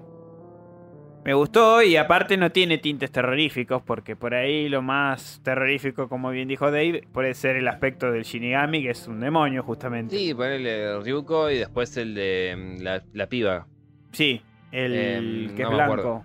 Sí, pero no me acuerdo el nombre de la Eh, piba. Mi- No. eh, Mía, ¿no era? Mía, Mía. Mía, ¿no? O algo así. Sí, sí, Mía, Mía. Bueno, cuestión. ¿Qué pasa? En esta historia de Death Note, primero que nos vamos de Japón. Te meten en Washington, en Seattle. O sea, se lo sacaron de los huevos. Uh, Sí, bueno, está bien, dale. El estudiante eh, de secundaria se llama Light Turner. Ah, ah, ok, dale, sí, sí, o sea, sí. le dejaron el nombre Light. Claro, Luz. Se lo dejaron. O sea, que un japonés le ponga a su hijo Laito o Light, Sí, vaya y pase. vaya y pase. Sí. Pero en Norteamérica, en Washington, en Seattle, que a un pibe le pongan Light Turner. Bueno, igual estaba hablando de... A ver, allá el nombre de Summer es verano y también se lo ponen a las minas. Sí, ya sé, está bien, Bueno, está bien. bueno. Pero, nada, me pareció que le hay podrían haber gente puesto. que come carne cruda también. A ver. Le, le podrían haber puesto otro nombre que no le molestaba a nadie. Cuestión. Se tropieza con el Dead Note, igual que la versión original. Eh, bueno, que también tienen las instrucciones, bla, bla, bla. Bueno, ¿qué pasa? Ahí conoce, porque apenas toca el Dead Note. Si vos tocas el Dead Note, conoces al Shinigami. Y conoce a Ryuko. Ok. a Ryuk. Que es lo único bueno que tiene la película, y no tanto por los efectos especiales, sino porque lo interpreta Willem Dafoe. Y me pongo de pie. Ok, va, sí, eso sí. Palabras mayores. Es lo, Ahora, es lo único bueno que tiene. ¿por qué aceptó hacer un papel? Porque Willem Dafoe acepta cualquier papel. Es muy buen hombre. Ha hecho las peores películas de- que podés buscar de otro género, no de terror. Pero el tipo va. O sea, vos le decís, che, de William, eh, voy a hacer una película acá en el parque. Me venía a ayudar y el tipo va. Es muy versátil. Tengo entendido que es una persona muy amable, muy a menos. Y que mientras le des un buen papel, él te lo va a hacer. O sea, Bueno, igual convengamos que hacer el papel del Shinigami no está mal. No, no estaba mal. Pero, te digo, es lo único bueno que tiene. No tanto los efectos, porque la verdad que no me cerraron mucho. Ok. Pero escuchar la voz de William Dafoe haciendo el Shinigami estuvo bueno. Ahora, la, la historia de la verga esta de Death Note. Claro, de que esa es Shankar. lo que iba. ¿Qué pasa? Convence, bueno, a que use la libreta, bla, bla, bla. ¿Y qué pasa? Este chico vive también con un comisario de policía, pero son pobres, le agregan ahí la, la- la historia de, de que son pobres, que viven en una casa chota, de que se murió la mamá, O sea, todo el estaba drama. pensando justamente en que se murió la madre. una Todo el drama innecesario, viste, de que, que en, en la historia real no se toca nunca este tema, porque Laito era un tipo, un chico que vivía en una familia bastante hegemónica de Japón, bastante pudiente. bastante pudiente, o sea, le quisieron hacer ahí el revés de la trama, no suma absolutamente a nada, porque si vamos al caso, el verdadero Laito tenía todo para ser un buen estudiante, un chico querido, un chico amado por la familia. Sí, sí, y decidió tomarse la justicia Y- por mano y- propia. y- exacto. Acá te la quisieron agravar como que era un chico resentido por todo lo que le estaba pasando en la vida. Y que eso iba a sumar a lo que pasa en la, en la, en la película. Cosa que también me pareció una mierda. Cuestión, se da cuenta que si escribe el nombre de ahí de alguien, esa persona va a morir. Va a morir. Arranca por un compañero de mierda que tiene que le hace bullying. Bueno, al otro día ese pelotudo muere. Y ahí se da cuenta que sí, esto funciona en serio. Y acá viene lo que me molestó muchísimo de la serie, de, la- de esta película. Es que conoce a una chica en la escuela que se llama Mia, que no tiene absolutamente nada que ver con la Mia de la película o, o del anime o del manga, que justamente era una chica que tenía un programa de televisión en Japón. Bueno, es una compañera de la escuela. ¿Sabes que ahora estoy en duda si era Mía o Lisa? No, debe ser Mía, porque si estos pelotudos no se gastaron Bueno, en cambiar el nombre, acá se llama Mía. O sea, dale. Tengo listo. incluso anotado que se llama Mía. ¿Qué pasa? Le muestra la libreta. Lo primero que hace es contarle todo. Cosa que el, el verdadero no hubiera hecho en su puta vida. Porque en la verdadera historia, Laito conoce a Mía porque Mía tiene otro Death Note. Claro. Bueno, acá no. Acá la conoce en la escuela y le dice: Tengo una, una- una- un libreta, una libreta de notas que si yo escribo el nombre de alguien muere. O sea, todo porque el pibe quería estar con una minita, con una chica. O sea, al verdadero Laito, al intelecto del verdadero Laito, no se le asoma ni a nadie. Y que me disculpe el actor que hace de Laito en esa película, porque capaz que no es culpa de él, sino del director que le dio estos parámetros para que lo interprete. No se parecen absolutamente en nada. No me parece un chico despierto, no me parece un chico inteligente. Nada.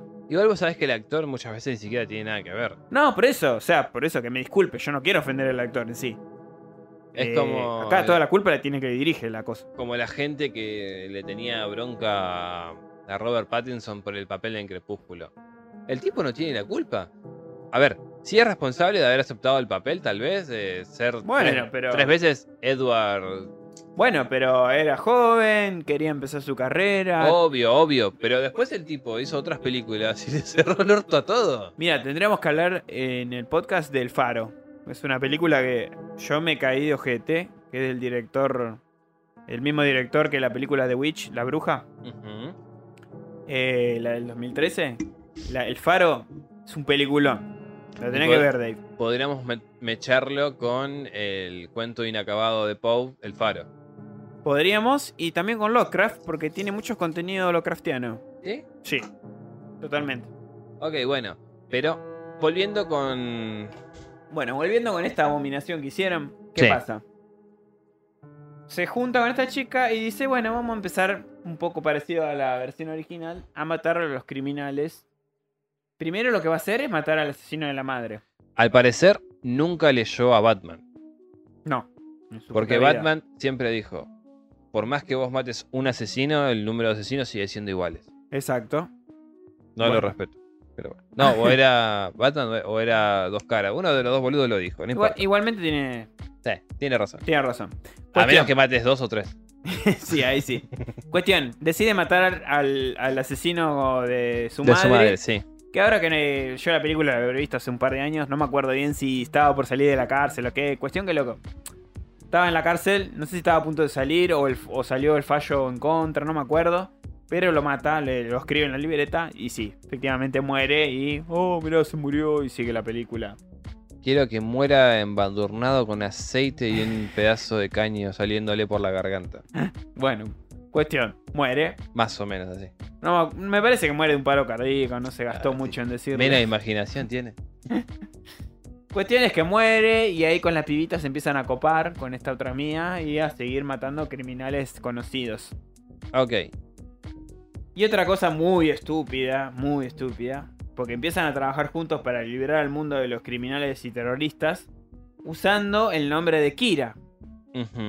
¿Por qué dos pibes norte- norteamericanos de, quisieran ponerse la translitación de japonesa de Killer con Kira en japonés? No lo sé. Me estás jodiendo que Kira era killer. Sí. Por ese motivo. ¿Sí? Mirá que yo tengo los mangas y nunca. ¿Sabes que nunca le presté atención? Si. Ya te digo, de transliteración. Transliteración. Ok. Pero sabes que. Pero en, los- en el manga, igual que en los libros, Mm. cuando hay palabras así en japonés, te las traducen y te dicen esto quiere, decir tal cosa. O traducido significaría tal otra. Bueno, acá te dan la, la explicación de que es Killer. Mira. Bueno, cuestión. Para desviar la atención de la investigación de su continente. Supuestamente ese es. O sea, para que no piensen que son norteamericanos, dicen, ah, le vamos a poner Kira para que piense que es japonés. Una huevada tremenda porque el otro Sí. Laito tenía los huevos así y se puso Kira igualmente. Sí, le chupa un huevo. Le chupó un huevo. sí. Porque sabía que era tan inteligente que no le iban a encontrar No. igual. Bueno. Otro, otro poroto más que suma de que es un inútil tanto este pibe como las pibas. Ujú. ¿Qué pasa? Llama esto, esto empieza a llamar la atención a un detective internacional que se llama L. Ok. Que la verdad no me disgustó como lo hicieron a L acá, porque está bien, podés decir por qué ponen a un afroamericano con un, un barbijo a, a ponerse a investigar. ¿Un barbijo? sí, con un pañuelo.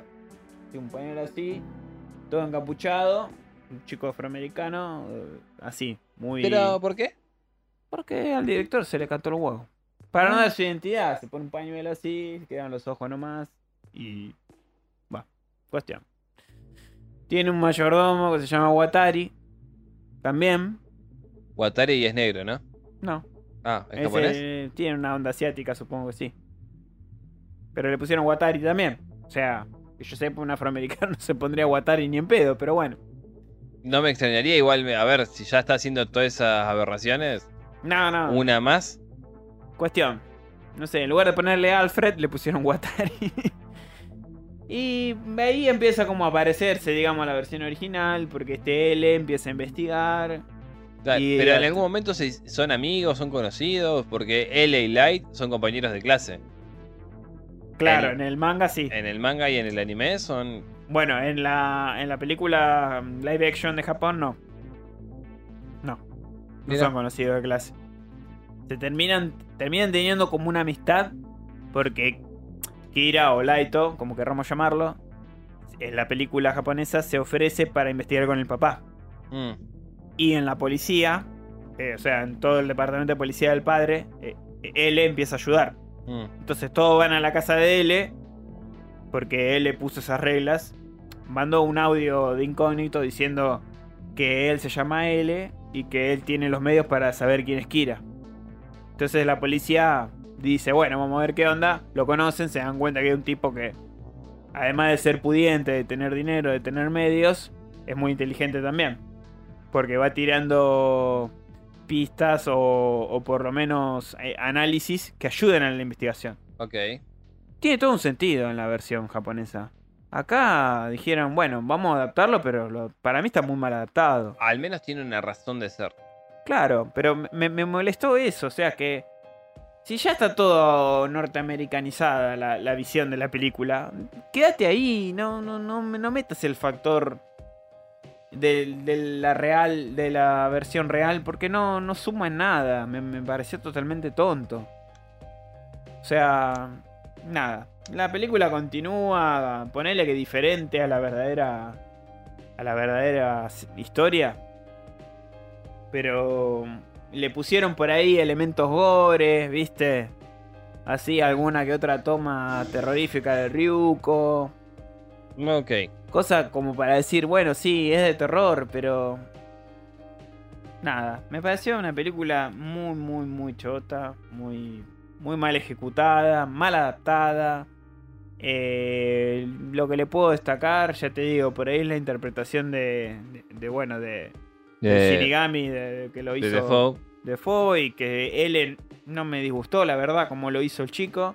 Si bien no tiene por ahí los gestos que tenía el verdadero L, que, que- qué sé yo, eso de comer los dulces de esa manera característica con las manos de una manera y que comía dulces y eso, acá lo quisieron hacer algo así, pero no, no es lo mismo. Comía pollo crispy. Sí, algo así. Pero no, no, no, no está mal ese personaje, pero el resto la verdad que es desechable. No, no, no, no me llamó para nada la atención, no, no, me pareció muy mal, ya te digo, muy mal adaptado. Por lo que decís, me recuerda un tanto a um, Jerome de Mr. Mercedes. Eh, eh, sí, de hecho a mí me dio esa sensación, exacto. Me suena más a un Jerome que Claro, a un L. bueno, sí. Podríamos llamarlo así, es verdad. Es como un Jerome, por eso no me cayó mal. Porque mal que mal, esa parte no está tan mal en la película, pero el resto ya te digo. Eh, acá lo que te ponen es que Laito quiere saber el nombre de L, que están, eh, se sabe en un orfanato específico, y quiere ir a buscar el nombre ahí porque él acepta tener el ojo del Shinigami. Que el ojo del Shinigami constaba de que vos perdías mm, la mitad de tu vida, creo, o un cuarto de tu vida, no me acuerdo. Mm, Y e- el Shinigami te da su visión. La visión de Shinigami puede ver los nombres de cualquier ser humano. ok. Entonces, nada. Hacen, hace todo este quilombo para poder saber el nombre, porque el nombre estaba solo en un orfanato específico y bla, bla, bla. Bueno. Cuestión. Eh, Laito termina en coma en un hospital al final de la película. Eh, el padre llega a la conclusión de que Light es Kira. Entonces, nada. Empieza a tratar de convencer al padre de que sus acciones eran el menor de los dos males. Eh, lo que provocó que en esa escena de, de, de- de Kira hablando así con eso, con el, el padre, chato ya, eh, Ryuko dice, se ríe y dice los humanos son tan interesantes. Y así termina la película. Nada. Poronga. Una poronga. O sea, ¿Cómo? te lo hice, te hice un resumen y la madre para que. Sí, ok. Es una poronga como el siguiente libro que vamos a hablar. ¿Cuál es? Y Dave? acá vuelve otra vez el querido Estefano. ¿Otra vez, Esteban? Po, Otra vez Esteban. ¿Qué hizo esta vez? Es una novela corta llamada La chica que amaba a Tom Gordon. Vos sabés que lo empecé a leer hace muchos años, ese libro. Ah, Yo también. Me pareció una reverenda cagada. A mí me entretuvo, pero me lo habían prestado y después tuve que devolver y no lo leí. No está mal, eh, es más un terror psicológico. Sí. Básicamente la historia de una guachina que está con la madre. La mala chica se llama Trisha. Trisha, sí. Y se queda sola en el bosque un día para el Sí, otro. están con la madre, están, van a un tipo de una suerte de campamento. En un momento la pierde de vista la madre porque creo que ella quería hacer pis. Sí, Le dice que vaya como ahí, bueno, anda era eso. a los matorrales. La chica va y cuando vuelve ya no se encuentra con la madre, se pierde en el bosque. Después de eso sale como a buscarla. Y empieza a sentirse como acechada por una bestia. Si yo leí hasta ahí. O algo que la, la persigue, una suerte, no sé si de puma o de gato montés o algo parecido. Pero algo que solamente está entre las sombras. Sí. Entonces, la, la historia transcurre y es eh, la, la odisea de esta nena vagando por el bosque y estar todo el tiempo fantaseando con este eh, Tom Gordon, que era como el beisbolista que ella más quería, o el, Sí. Su sweat, güey. La figura que ella admiraba. Claro, y es como que no. termina de. A mí, por lo menos, no me terminó de atrapar. No me terminó de cerrar la historia porque es como. Metele un poquito más de. De ritmo. Claro, de ritmo, sí, y también de sustancia, ¿me entendés? Metele más elementos. Claro. Yo entiendo igualmente que quedarte vos atrapado en un lugar desconocido, como en este caso un bosque, pueda ser, eh, qué sé yo, eh, abominable si querés, o terrorífico. Porque sos vos y la naturaleza, y cada ruido que escuches, vos lo vas a asociar con una bestia enorme que está acechándote. Sí. Pero metele un poco más, algo, ¿me entendés? Lo hizo lenta la cosa. Es demasiado lento, demasiado lento y no termina de... Me, me recuerda mucho el concepto de, de que sí leí eh, el juego de Gerald. Bueno, con el juego de Gerald me pasó exactamente lo mismo. Bueno, a mí, a mí en lo personal me gustó el juego de Gerald. Yo no, no pude. Pero a mí, a mí- a mí me gustó mucho. Hubo No partes pude. que realmente me, me incomodaron. Lo dejé, si no me equivoco, en la parte que la mina está fantaseándose con el perro. Que Eh, alucina con el perro. sí, que hay un perro negro ahí. Sí. Sí, Bueno, ahí. En ese momento, creo que es en la página 150, por ahí. sí. Si bien la chica que amaba a Tom Gordon no dura, no dura mucho, porque son 100 150, 200 páginas. Sí, es cortita la novela. Yo no pasé de los 100. Como que no. Ya, se O te sea, hizo eh, muy chicloso. En 100 páginas era siempre dar vueltas sobre el mismo tema, sobre el mismo asunto. Que la chica se cayó, que se lastimó, que se tiene miedo de bañarse, que tiene miedo de prender fuego. que- Basta. Basta. Y- y- Este no es King. Este no es King. O sea, Flaco, vos me escribiste una historia totalmente en pedo, como escujo, que no te acordás cómo y la hiciste. Porque la, la escribió en el peor momento de, de- de su vida. Y me escribís esta poronga de la chica que amaba a Tom Gordon que... La hizo lleno de LCD, boludo. No, eh, el final es justamente lleno de, L- de LSD. Así que cuarta película. Listo. Bien. Como cuarta película tengo Terror en la Niebla. O La Niebla. Salió en el 2005. Ok, no es la niebla de Stephen King. No, no, no, no tiene nada que Ok, ver. ok, ok. Por favor, no, no, eso no. No tiene nada que ver. Esta deriva de un remake que quisieron hacer de una película de John Carpenter de 1980. ¿Por qué? ¿Por qué? Yo no, sé, evidentemente circula mucho dinero al pedo en este mundo. Tienen que lavar plata de la droga. Toda la droga que hay en Hollywood la usan... La, la plata esa que recauda la usan para la- hacer estas pelotudas. Te voy a contar la breve historia de esto. Yo me fui al cine cuando tenía también, bueno, cuando salió, en el 2005, 2006. Salía mucho al cine, yo vivía en ese momento en un pueblo chico. Mm. Ir al cine los viernes me divertía.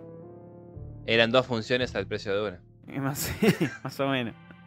Eh, pará, que encima en el cine no es que había varias películas. Era una. Una sala. Y la más poronga. Cuestión es que esta película llegó y yo la fui a ver. Y me llevé un chasco.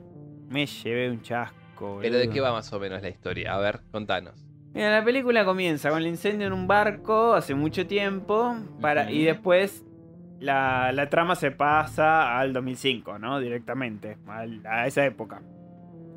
Una conductora de radio comenta que el, el presidente y el ayudante ta, ta, ta, van a dar a conocer las estatuas de los padres fundadores de ahí del pueblo, de la comunidad, que escaparon del barco y lograron poner eh, un pie en la isla cuando ocurrió esa tragedia, ¿viste? Hace mucho tiempo. ¿Qué pasa? Mientras tanto, hay otros personajes que trabajan en un barco para que la gente pesque, pero se les arruina cuando chocan con algo que parece ser una caja, Ok. de la cual salen un montón de objetos del barco que se había incendiado. Ajá. Bueno, no se dan cuenta y regresan a tierra con eso. Después dice que nada, que le preste el barco a eh, un pibe de ahí, de personaje, creo que se llama Spooner. Le dice que le preste el barco, Nick, que es el otro chico, dice que acepta. Y después se encuentra, bueno, el otro pibe, el que le prestó el barco, se encuentra con la novia, bla, bla, bla, que había recién regresado a Nueva York y otras estupideces más. Eh, ¿Qué pasa? Está en un auto y una puerta rompe el vidrio, ¿no? Bueno. Eh, resulta que era un- el padre de uno de los pibes que, que vivía ahí. Y le dice que... mm, Sangre por sangre, le dice. Y se va.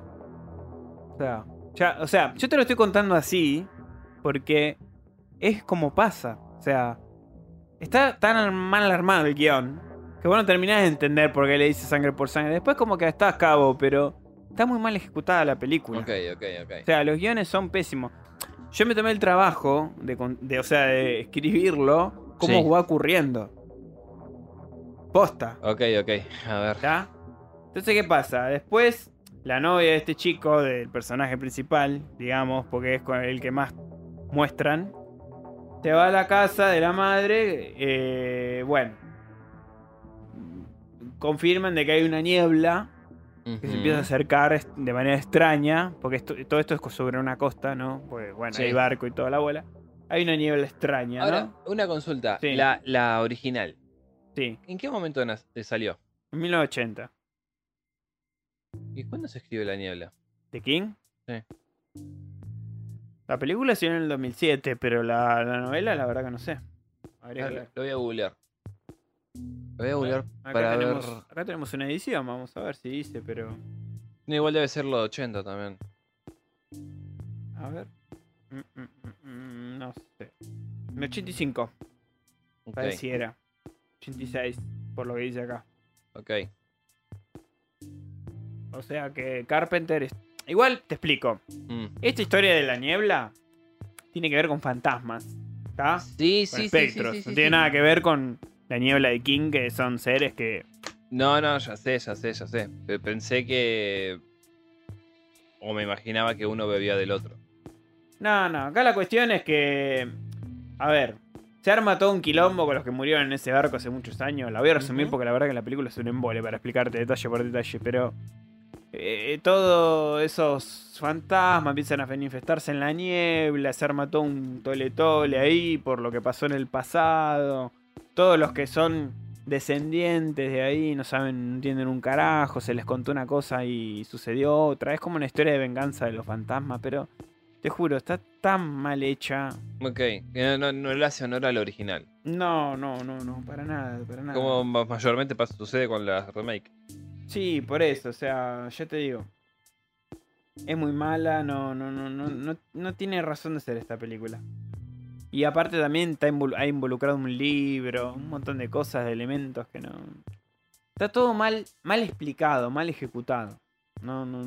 Así que nada, si ven la niebla del 2005, si se la topan en alguna eh, plataforma, no la miren, por favor. No vale la pena. Háganse ese favor, no la miren, es, es pésima. Si quieren verla, miren la original de Carpenter, que por lo menos tiene un poquito más de contenido.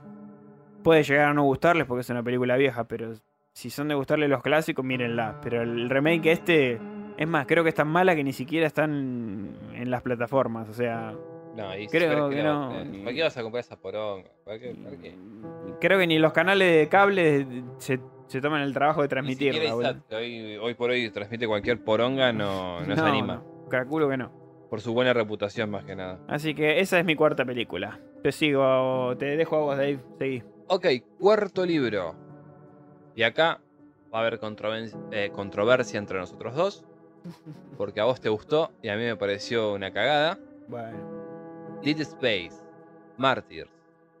Dead Space. Todos conocemos el juego Dead Space. Dead Space. ¿No? Todos conocemos, sabemos de qué se trata. Ahora, quisieron hacer un libro escrito por Brian Stevenson. No lo tengo de ningún otro lado.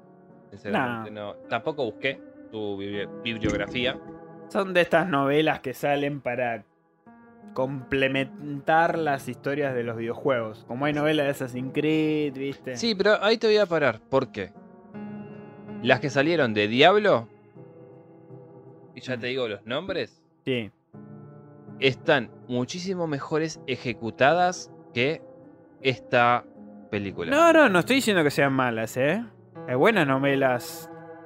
A lo que voy, por ahí el, el escritor no es tan conocido, porque justamente son escritores que son contratados para desarrollar una historia a través de una franquicia. O sea, no es que este escritor escribió Dead Space Martyrs y de ahí salió el juego. La novela se hizo de manera póstuma. Acá, El Camino Oscuro, Diablo, El Legado de Sangre Sí. Y, si no me equivoco, El Templo de los Sueños, escritos, cada, por lo menos El Camino Oscuro y El Templo de los Sueños por Mel Odon Sí. y eh, Diablo, El Legado de Sangre, escrito por Richard Kanak. Tienen que ver con Diablo, tienen que ver con el primer juego de Diablo, Sí. el original, Sí. y siguen un hilo conductor, siguen una lógica. ¿Sí? O sea, se conectan los tres perfectos. De manera perfecta. Sí, ahora, Dead Space, si bien es una precuela del primer juego, Sí. Michael Langdon, ¿puede ser? No. ¿Cómo era que se llamaba el personaje? eh, creo que sí, ya te digo. un No. Landon no. No, no es Landon. mm, eh, Michael es. eh, tiene un nombre con L, si no, no me acuerdo. eh, Altman. Michael- Altman. Michael Altman. Bueno, básicamente es la historia de Michael Altman y su novia también. Eh, Muñoz, creo que era la chica. No, Ada Cortés. Ada Cortés. Básicamente el libro empieza desde el final. Sí. Porque es un ser humano luchando contra un necromorfo. Que obviamente el necromorfo lo hace poronga al humano. Obvio. Que en este caso sería justamente Michael Altman. Sí. Ah, por cierto, spoilers. Sí. Ya está. Igual la historia del Dead Space y del juego no tiene nada que ver esto. O sea, Es la precuela, boludo. ya sé, pero el personaje es Isaac Clerk y no. No, bueno, pero. A ver, es la precuela, ¿por qué? Porque después la, la iglesia o la religión de la, uni, La Unión. de la Unión lo toma a Michael Altman como el mártir, como el tipo que se sacrificó para que nosotros Sí. podamos. De hecho, aparece en el juego. En el 2 Ah, ¿en el aparece. 12? No, Sí, sí. no lo jugué el 2. hay una parte que vos vas como caminando, que es como una iglesia. Justamente la, la iglesia de, los de la unificación, esa que le Sí, llaman. sí, sí. Eh, vos vas caminando y hay como unos hologramas que te van contando la historia de la iglesia. Ah, mira. Y Michael Atman es justamente el como el Jesús, digamos. Claro, sí, sí, por eso. de- Es el mártir, justamente. Un, unilo- unilogía, creo que una es. creo que es. Unología, Sí. ¿no? Unología. Bueno, la- de la unología y Michael Atman es como el mártir, justamente el Jesús de esta... Sí, sí, sí, por eso. Después, y- ¿no? Como, como ejemplo, la ciudad eh, perdida creo que es, que Mm. tiene que ver con el mundo de Elder Scroll, que es, se ubica entre los eventos de Oblivion Sí, y lo que sucede en Skyrim, o sea, Sí. es en el medio, respeta todo, absolutamente todo el mundo del Elder Scroll. sí. No tiene un agregado de más. Martyr tiene 20 millones de agregados. Que si bien igualmente no está mal, no me pareció un mal libro. Sí es bastante predecible. Es- Sí. La novela es demasiado En predecible. eso coincido. Es muy eh, película yankee de los 90 que vos decís... eh, o que vos ya te imaginás que el ejército está metido atrás porque tiene una finalidad eh, totalmente eh, Sí. maquiavélica de que quieren controlar esta energía extraterrestre para dominar el mundo. A ver, Podrías haber hecho otra cosa y no prostituir de esta forma la franquicia de Dead Space. Dead Space. Sí, em, yo con- a mí me gustó porque yo lo leí después de jugar al 2 y yo estaba re manija. Dead Space 2 debe ser de los videojuegos que más amo. Mm, Y cuando leí esta novela me gustó porque supe quién era Michael Atman, todo esto. Sí, sí, sí, y- sí, sí, sí. A ver, eh, entiendo el hecho de agregarlo en contexto, a mí me encanta. Sin embargo, es demasiado, pero demasiado previsible una novela. Eso. La, la novela esa, perdón. Y si vos estás acostumbrado a leer y a leer cosas de terror y más de un juego, digo, ¿querés llevarte una sorpresa? Claro, sí. No, ¿Querés es. Estar entretenido y no decir, ok, ahora el coronel este que aparece acá lo hace por determinada cosa y pasan 20 páginas y lo que vos pensabas termina sucediendo. Sí. Porque el libro en sí no está mal, me gusta la forma en que lo presentan a los personajes. Sí. Todo este juego de espionaje que hacen con el otro tipo que trabaja, que trabajaba en la configuración de, de la red, Sí. que le verdad. da elementos a Altman, donde se habla justamente de, de este pulso. Sí, donde está el punto de excavación, este. Exacto. Sí. Donde se le expli- a él se le explica y después al chaboncito lo terminan matando. Sí, sí. Por- Que encuentran la efigie. Claro, pero por eso, porque todo arranca con las puls- pulsaciones que captan eh, que vienen de debajo del suelo. Entonces este Altman, como es un geólogo que trabaja para una empresa, empieza a, a recopilar información y a ver si alguien más había captado esto. Sí. Justo obviamente habla con este tipo de, de sistemas que le dice, sí, mirá, pasaron tal, tal, tal cosa, yo en un cruce de correos, como soy el que lo maneja, pude ver tal, tal otra, toma. Después de ahí ya la historia se vuelve más un, Un cliché de cosas. un- sí, un cliché, un rejunte de, de teorías, o de teoría no, de, de películas de, de Sí. acción estadounidenses que... Conspiranoicas de los 90, viste que. Sí, pero que pierde totalmente el eje de- del juego. Sí. Ojo, que en el momento en el que mm, ellos traen a la efigie a la superficie Sí. y se amotinan los Sí, científicos, estuvo bueno. no está mal, estuvo genial, estuvo hermoso. Eh, y eh, que la novia de él, eh, esta Ada Cortés, caiga víctima de, de este culto, también está genial, Sí. también está bueno. Está bueno, un buen recurso. Y el recurso de las alucinaciones, alucinaciones, perdón, que sufre Michael cuando está en el submarino este, Sí. que ve al hermano Que fuera hermano. del de- del agua y, Sí. y después el otro eh, asesino a sueldo que lo acompaña que también empieza a sufrirlas. Está bueno, está genial. Sí, pues me hizo acordar a Isaac cuando ve a, a la novia. Sin embargo, abusa demasiado del cliché de somos el ejército estadounidense, somos los más porongas y somos los únicos que pueden Manejar este poder. manejar este poder y vamos a hacerlo y Bueno, a ver. No, digamos que también no es muy alejado de la realidad eso, ¿no? no, no, no, pero ya está tan sobreexplotado Pero ese sí, sí, es como cansador el recurso. que es- siendo Dead Space, yo me esperaba otra cosa. Sí. Sí, a Y ver. más si vamos a hablar de Martis y me, me vas a explicar cómo es que nace el culto este, ¿me entendés? Sí.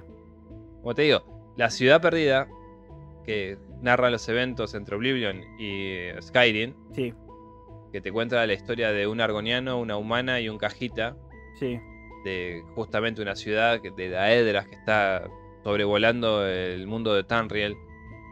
Vos te lo comes, o sea, te comes el que, que estás en Tanriel, que estás en ese momento, que, Sí, te lleva a ese universo. que el argoniano está abajo del agua y que el cajita está aspirando azúcar lunar, que es la droga de ellos. Decís, ok, yo te lo creo. Acá yo en ningún momento me sentí dentro de la franquicia o dentro De del Dead mundo de, Dead Space. Te entendí. Salvo los necromorfos, cuando te los explican, Sí, están, están buenos. están buenos. Sí. Y además otra cosa que yo no terminé de entender es el recurso este boludo de la shaman. Cuando aparece el primer necromorfo en la Sí. playa, Sí. lo ve un pibito. El pibito va al pueblo, se lo comenta y hacen traer una bruja. Sí. La bruja esta le dice, ah, tiene la, la señal del demonio, del diablo, una pelotudez así. Sí. Y hace como un, un Lo encierra al bicho este en un círculo. Sí. en la arena. Y como que ahí lo, lo apresa y el bicho ya no se puede mover y muere. Y la vieja le dice al pendejo que No lo acuerdo de esto. Mirá. Sí, le dice como que, bueno, ahora vos sos el, el guardián. Porque al final la, la vieja estaba muerta, o sea, la vieja nunca fue ahí, era el fantasma de la vieja Ah, que se presentó. Una visión. Parte de la efigie. No sé si parte de la fije. Sinceramente no, no sé, no te lo explican, ¿eh? Y seguramente. ni tampoco te lo van a entender. Te hace ver pedo de colores, pero. Ni tampoco te lo van a entender, por eso te digo. Mira, esa parte no me acuerdo. Es Igual- el, el inicio. Yo este libro lo leí hace 10 años casi. No, yo lo leí hace menos de un año, por Por eso eso. te digo. no, no. Este A libro. mí, a mí, que el mundo de Dead Space me gusta, me pareció una garcha. Yo en ese momento cuando lo leí hace 10 años era más pibe que ahora y aparte eh, estaba re manija con Dead Space. Mm. Más de 10 años, 12 más o menos. Y estaba re manija. Leí la novela cuando conocí quién era Altman y eso, qué sé yo, me, me gustó. Me, me quedé atrapado con la, con la historia y dije, ah, todo esto ocurrió por tal cosa y me gustó. Pero capaz que si lo leo ahora con un análisis más crítico, seguramente llegue a tu conclusión. Insisto, lo que me gustó es el- el- los necromorfos, el hecho de cómo se amotinan cuando ya lo empiezan como a... como cuando empiezan a interactuar con, con la, la- Los seres humanos. Sí, pero ¿cómo se llama? La... ¿La unología? No. Sí, sí, pero el pedazo de coso de... Efigie. la- con la efigie, que en realidad se da ella misma el nombre. Sí, Ella misma se nombra efigie. esa misma. Empieza a interactuar con ella. Me gustó que se presente, que haga esas cosas. Está bueno. También es interesante que al final vos te des cuenta que lo que leíste al principio es el fin. Final. Sí, ese recurso estuvo bueno también. No sí. está mal. No me desagrada. No. Sin embargo, no tiene mucho de Dead Space. O sea, Sí. es una precuela, te tiene que explicar muchas cosas. Es un libro marketinero, digamos. Sí, sí. Habiendo tantos tipos para que pudieran haber hecho una historia y dijeron a este. No tengo nada igual con- contra este Stevenson porque no tengo ni idea de quién es. No, no, yo, yo la verdad que no tengo idea tampoco. Me gustó nomás el libro porque me entretuvo, pero. Bueno, quinta película para vos. Mientras tanto, yo voy a buscar a ver qué carajo encuentro de Brian Stevenson. Bien, quinta película. Y acá volvemos al mundo de los videojuegos. Me costó elegir una quinta película. Ok. Bien, mi quinta película que considero pésima que haya visto. Siempre volviendo al tema y aclarando que no quise irme a los típicos ejemplos de películas de terror consideradas, no sé, malas o lo que sea. Elegí la nueva de Resident Evil que salió en el 2021, Welcome to Raccoon City. Bien, La poronga más poronga que pueda existir sobre la faz de la Tierra. ¿por qué me estoy metiendo con esta película y por qué no me gustó? Bien, Porque es una poronga. y terminaba ahí, ¿viste? Gracias, buenas noches. Que- Claro. Bien. Me estoy. Estoy criticando esta película porque. Hay, hay muchos puntos a observar, ¿no? La primera puede ser que además de uno, cuando salió la película, yo vi que criticaba mucho el aspecto de los personajes. Sí, ponele que eso es lo de menos. Mira, cuando se. Cuando salió la película yo la banqué hasta verla. Yo dije, porque empezaron ahí a criticar, a decir, bueno, al chico que eligieron como Leon, la verdad que de, ma- de- de lo que es la fisionomía no, no se parece en nada. Va, absolutamente. A ver, las únicas películas de Resident Evil que respetan Resident Evil, que respetan la franquicia, que respetan la esencia de Resident Evil, ¿sabes cuáles son? Las que son en CGI de computadora. Sí, las únicas. Las únicas. Las únicas. Después las demás hacen todo Sí. lo contrario. No, no quise hablar de la franquicia de Jojovic, de mi- porque no. Mirá, inclusive esa tiene más que ver con Resident Evil que la poronga esta. Y la verdad que sí. En ese sentido podría decir que sí. Se va al carajo, pero tiene un poco más que ver. Bueno, cuestión. ¿Por qué me estoy metiendo en esta película? Bien, estaba hablando del aspecto de los personajes. Sí, está bien, puede ser. Leon no es el rubio que te, que te pintan en el videojuego y bla, bla, bla. Y es más, creo que leí que el chico tuvo problemas en su cuenta de Twitter porque lo empezaron a bardear al que hace el actor de Leon. Como si tuviera la culpa él, ¿viste? Claro, como si fuese que él dijo, muchachos de Hollywood, yo voy a ser, o gente de Netflix, yo voy a ser Leon S. Kennedy. No, o sea, Denme- háganme una película a mí. O O sea, sea, no, flaco, a- lo eligieron. atrás del proceso suele haber casting. A veces hay gente acomodada, pero también suele haber casting. Suele... Y no, a ver, puede pasar que no, no se respete el aspecto físico. A mí la verdad que eso no me ha molestado. He visto otras películas que... Mirá, la, la gente se queja de eso, pero ya que estamos hablando y seguramente muchos dijeron eh, inclusión forzada y toda la garcha Sí, a vida y por haber con Sí. ese tema. Ya, Muchos de ellos no saben que, uno, hombres de negro, K y J, J, sí. J principalmente, era rubio, era caucásico. Sí, en, la, en el cómic decís vos. En el cómic es, es rubio. Sí, En la película, ¿qué es? Will Smith. Soy leyenda sí, de Matheson. ¿Qué es? Will Smith. Ah, pero en, la novela original es rubio. Mira, Jurassic Park, la 2. sí. El guachín, el que está con la nena, Sí, ¿sabes qué es? ¿qué es? Negro. Mira. O sea, es inclusión forzada cuando el personaje es blanco y lo vuelven negro, pero cuando es negro y lo vuelven blanco, no es inclusión forzada. Claro, No tiene nada que ver. Ahí está todo bien. Ahí lo respetamos. es cualquiera. A ver, puedo entender que porque este mundo de los videojuegos y bla, bla, y bla, que la gente, o sea, vos de- en un libro por ahí sí te dice tiene ojos celeste, tiene tanto, pero después lo ves en película y es como que por ahí no te haces esa misma idea.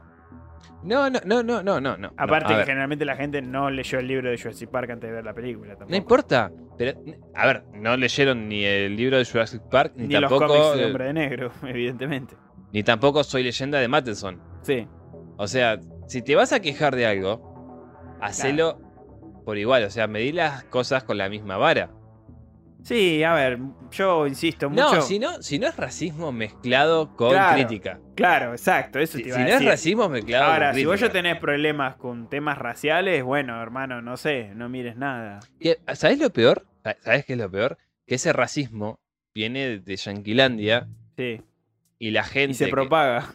Claro, pero la gente de acá, ¿me entendés? Al copiar la mayoría de las vergas que salen de allá, termina diciendo las mismas cosas y no se da cuenta que la crítica es Sí. por, para ellos también. O sea, vos también entrás dentro de esa crítica. Exacto. O sea, es contra vos. Claro, sí, sí, exactamente. Porque nosotros somos parte de una realidad distinta también. Más allá de eso, pero es gente que es color cartón. Sí.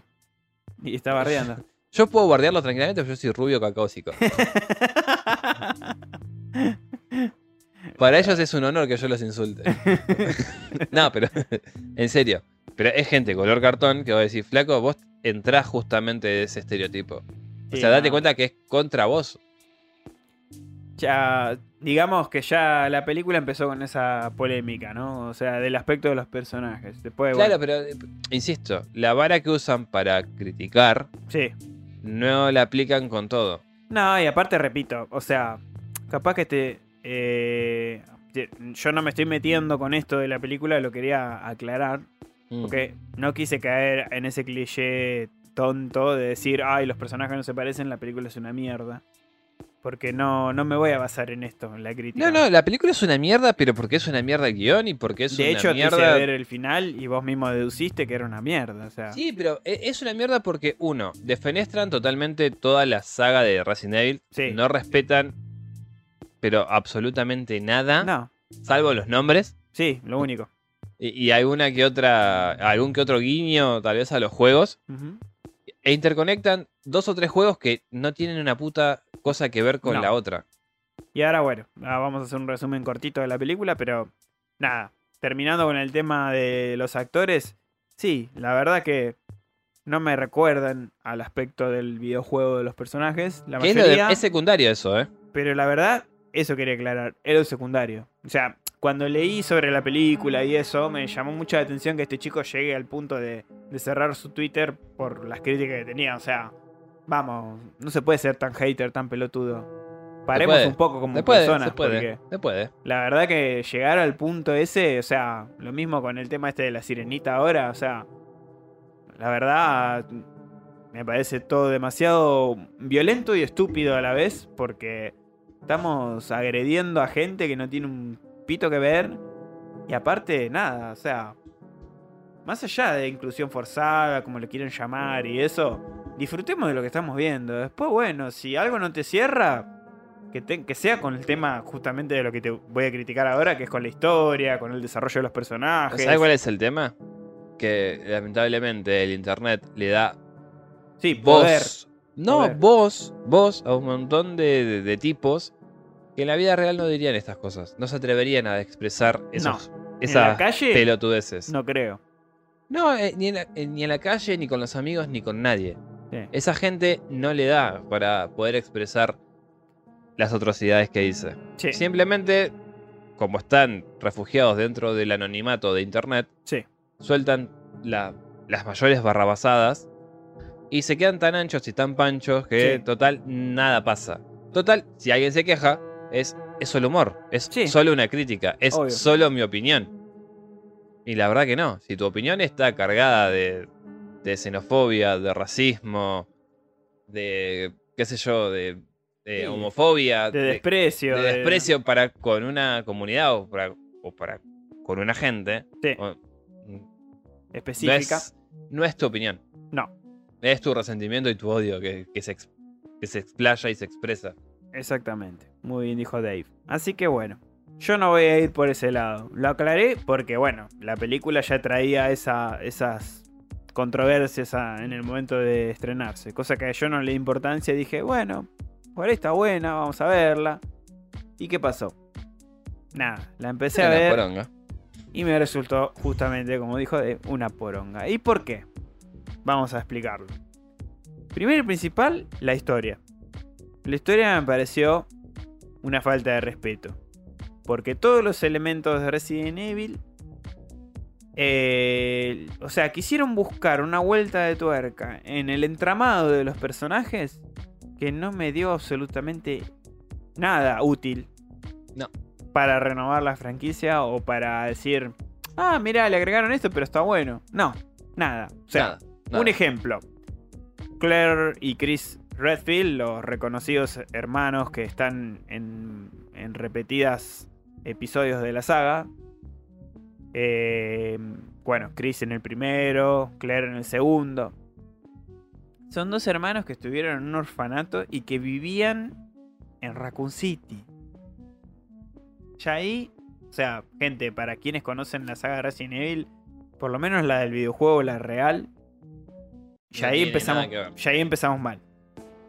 Pero bueno, por ahí que te lo tomo otra vez este tema del orfanato, como jodíamos con el tema de Alone in the Dark. Está bien, te lo tomo. El Dr. Birkin, el de Resident Evil 2, que había desarrollado el virus G y, bueno, etcétera, el T, trabajaba en este orfanato y experimentaba con los niños. O sea, otro elemento más que no suma absolutamente nada.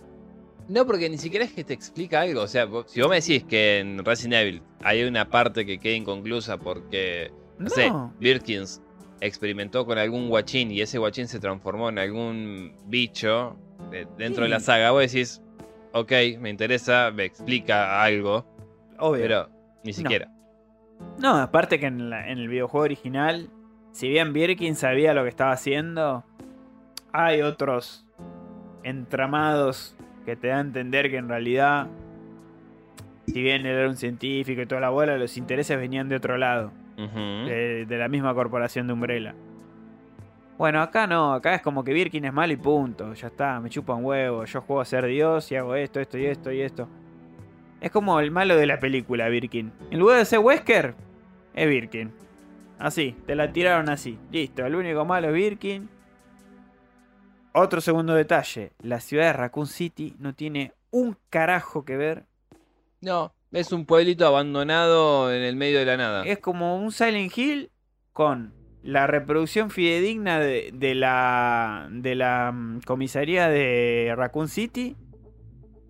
Y, y después, bueno, la mansión Spencer, que se supone que, estás en la, que está en las alejanías de, de, unos, de unas montañas de ahí cerca de Raccoon City, pero de todas maneras son las únicas dos cosas fidedignas. Sí, hasta ahí. Pero un pueblo, con el aspecto de Silent Hill, con una estructura onda gótica como tenía la, la, mm, comisaría de Raccoon City, que en realidad debería estar en una metrópoli similar a Nueva York, o, o por lo menos esa onda. ¿Qué tiene que ver una cosa con la otra? ¿Para qué me pones una comisaría exactamente igual a la del videojuego en un pueblito como, como Silent Hill? Parecía un pueblito costero, sea, con casas de madera, así de, las típicas casas norteamericanas. En cambio, vos jugás el videojuego y estás en una ciudad rodeado de edificios, de negocios, de, de urbanización, o sea, todo el ataque zombie se daba en una ciudad, eso era lo más terrible. Ti- ti- Tiene un sentido. Acá no. Acá es un pueblito de mala muerte que. No sé, le- te la agrandan y que Corporación Umbrella trabajaba ahí. Está bien, yo puedo entender que usaron ese concepto porque al ser un pueblo más chico y no una ciudad, eh, era por ahí más fácil experimentar o manipular a la gente o lo que vos quieras. Porque encima hay una alarma parecida a la de Silent Hill que le anuncia a la gente que se esconda en sus casas. O sea, todo, todo un rejunte de cosas que no sumaron absolutamente nada y que para mí fueron totalmente mal ejecutados y mal utiliza- utilizados como película. Me parecieron horribles. Creo que lo que más me ofendió fue eso. Está ambientada en el 98 igual que, la, que, que en los videojuegos. En los primeros videojuegos. Eh, después, me- bueno, después ya te digo, no me molestó que hayan metido a Chris junto a Jill de una. Con Mirá. Claire y con Leon juntos. Porque eso en realidad en la cronología del juego no sucede así. No, no. Pero ponele que eso no me haya molestado. Pero sí me recontra molestó el desarrollo de la trama. Wesker trabaja en la policía, o sea. Gente, si conocen las- la historia de Resident Evil, Wesker con la policía no tiene nada que ver. O sea, nunca trabajó en la policía de Raccoon City, o, o- o nunca fue en Stars, mejor dicho. O sea, sí conocía a los Stars y todo, y se los enfrenta en la mansión de Spencer. Pero porque ya él les trabajaba para Umbrella. No porque ya era un policía y después, porque se le dio determinada situación, se transformó en el malo de la película. No. Ok. O sea, nada. La cuestión es que la historia continúa. Los personajes se terminan encontrando todos porque en ese pueblo pasa algo raro. La gente empieza a llorar sangre, a transformarse, a, a, convertirse en zombie. Como los efectos digitales no me gustaron. Las criaturas no me gustaron. Aparece solo un leaker de toda la, la cantidad de criaturas que podrían haber aparecido. Me ponen solo un leaker. Hay como algún que otro guiño al videojuego, la forma de las llaves, que descubren que hay puertas escondidas y cosas así, pero nada, me parecieron todos elementos mal, mal ejecutados, mal armados. Capaz que la idea estaba buena, pero me parece que con el tema de la historia se fueron totalmente al carajo. Así que nada, esta película la, la- la ingreso en mi top acá en el quinto. El director se llama Joan Roberts. Lo único que me gustó de este tipo que conozca, el resto lo desecho totalmente, es mm, eh, VHS 99, que es la última VHS que sacaron hace poco, de la saga Ok. VHS. Sí. Un episodio que se llama Suicide Beat, que me gustó. Me pareció buena como, como historia, o sea, cómo, cómo está hecha. A mí se recordó mucho a películas de los 80 mezclado con los 90, me gustó. ¿Ese es el de la mina que tiene la cara partida? No. No. Em, este es de. En, este, en esta historia de VHS. Porque VHS es una antología. Sí, sí. Son cassettes que tienen historias adentro y. Esta se llama VHS 99 y son todos videos de los 90, justo antes de empezar los 2000. Sí. Y justo la historia de esta, que la dirige este chabón, que hizo Resident Evil, es de una chica que quiere entrar a una hermandad de las chicas Popus de Norteamérica, la Las divinas y. Claro. Ok. Y estas tenían un desafío que te hacían en- eh, encerrar dentro de un ataúd donde una chica había sido encerrada y murió. O sea, le habían dado por muerta y murió dentro del ataúd. Sí. Y- o sea, Bueno, Um, es. ponele. Y, y- ¿qué pasa? La, la encierran y la meten en un ataúd posta en el cementerio. Y se empieza a largar a llover torrencialmente. Claro, estas se asustan. la- las pibas que estaban jodiéndola. Y la tierra empieza a masijarse, a caer dentro del, del, del po- del pozo para la tumba. Y, y dicen esta, bueno, se la hago llover. Bueno, que se quede ahí, que se asuste, después volvemos. Bah, ¿qué pudo haber pasado? Sí, se murió. La, sí, cagó. Se cagó muriendo. Y no solo se cagó muriendo, sino que encima le aparece la verdadera muerta. Que es una escena bastante copada. Rompe la taula muerta y la, la- la agarra así del cogote. Estuvo, estuvo bueno eso. Ok, te hubiese dedicado más a hacer películas así y no la poronga de no Resident Evil. esta bosta de Resident Evil que no sé qué quisieron hacer. La verdad, no, me gustó, me pareció totalmente mal ejecutada, malos efectos especiales, mala narración de la historia. Nada, no me gustó. Gente, si quieren perder el tiempo y verla, está en HBO. A mí no me gustó. Ok, Te cedo el paso, Dave. bueno. Quinto libro y último del programa. Sí. Tiene que ver más con la ciencia ficción, un poco de terror psicológico. Bien. Brian Aldiss se supone que es una de las mentes maestras dentro del género. Sí. Eh, escritor de La otra isla del Dr. Monroe, Mm. Cryptozoico y varias cosas más. Ah, tiene Esto- un buen Sí, sí, no. repertorio, como Tiene, tiene. Esto es A Cabezas Descalzas. Sí, Así se llama el libro. Transcurre en un futuro distópico, sí. como la mayoría de los libros que escribió este tipo Escribe, sí. y de las historias. ¿Y qué pasa? Medio Oriente, junto con Oriente, Sí. eh, deciden bombardear Occidente con bombas atómicas, pero no atómicas, sino de LSD. Una diversión ahí. Exactamente. En lugar de hacer concha todo con una superdestrucción, como sería una bomba de, de hidrógeno o una bomba atómica, Sí. no.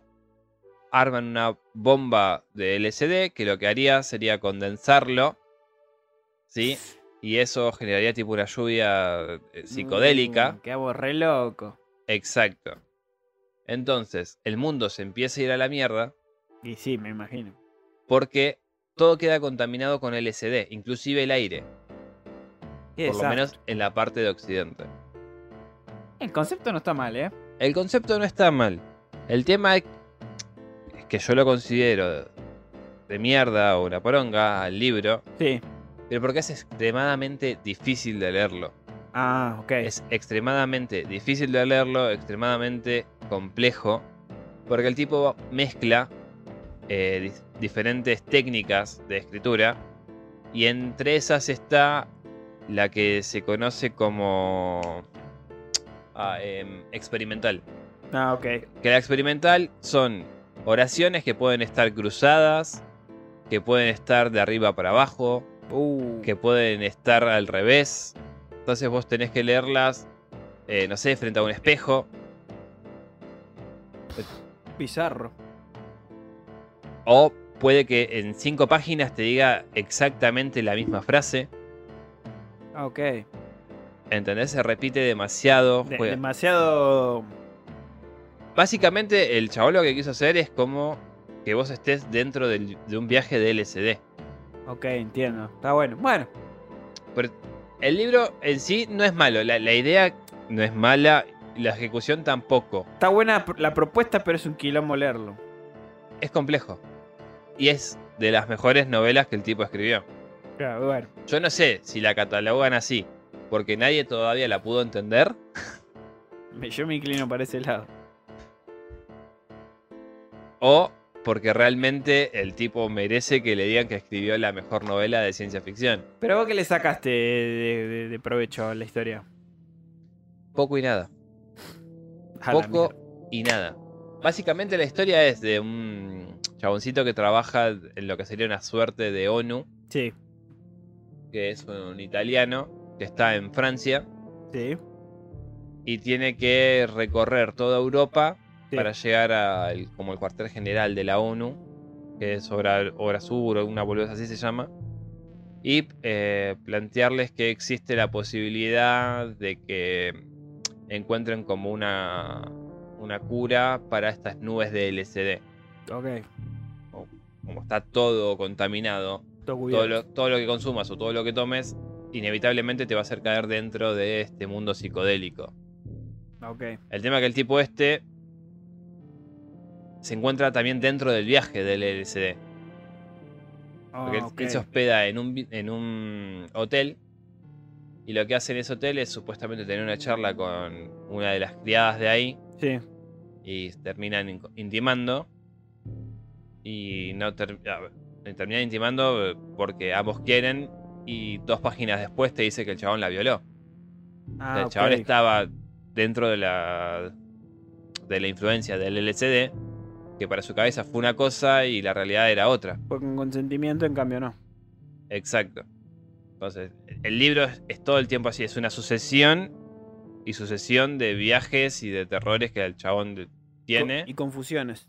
Y confusiones que el tipo tiene, porque después se termina transformando como una suerte de Mesías, un nuevo Jesús, que, tiene que guiar a un grupo de fanáticos de él hacia la salvación. Fua. De 200 y pico de páginas es lo único que me quedó. Ok. Es- te juro que es lo único que me quedó. De, de por sí, criptozoico, que también es un concepto interesante, porque este es eh, una serie de, de tipos que viven bajo un régimen eh, tipo eh, comunista, ponele, Sí. tipo el de Stalin o, o tipo el de Hitler, si querés. Sí.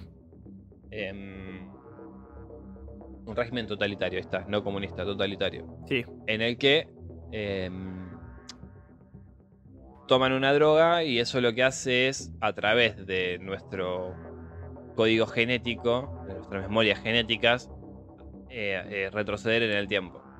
Ah, tipo Assassin's Creed. Exacto. Bebe, supongo que Assassin's Creed habrá bebido de esa, de esa teoría. O de eso que se plantea, sí, mejor sí. dicho. Ya lo que en Assassin's Creed usan una máquina que se llama Animus que te lo conecta Claro. Y te hace viajar En ahí. este caso, el chabón, o los tipos que se dedican a esto, se meten dentro de un capullo, se toman esta droga y, viajan. y viajan. Y justamente el, el tipo, el personaje principal de esta novela, Criptozoico, es el único que puede llegar demasiado. O sea, llega más atrás que, lo de- que los demás. Ah, mierda. Él en este caso viaja al Criptozoico. Muy, muy pocas personas pueden hacerlo. Ok. Porque en el Criptozoico no hay nada. Sí, sí, sí. Organismos. Sí, y, y hasta por ahí nomás. Sí. El tipo está ahí, después se traslada al Cretácico. Y más que nada es para estudiar la vida humana y para evadirse de la realidad en la que viven, ¿no? Estos Sí. tipos son como científicos que están ahí adentro y le dan subvenciones para que investiguen y qué sé yo y que qué sé cuánto. El tema es que este loco eh, en este criptozoico está ahí y a la vez no está.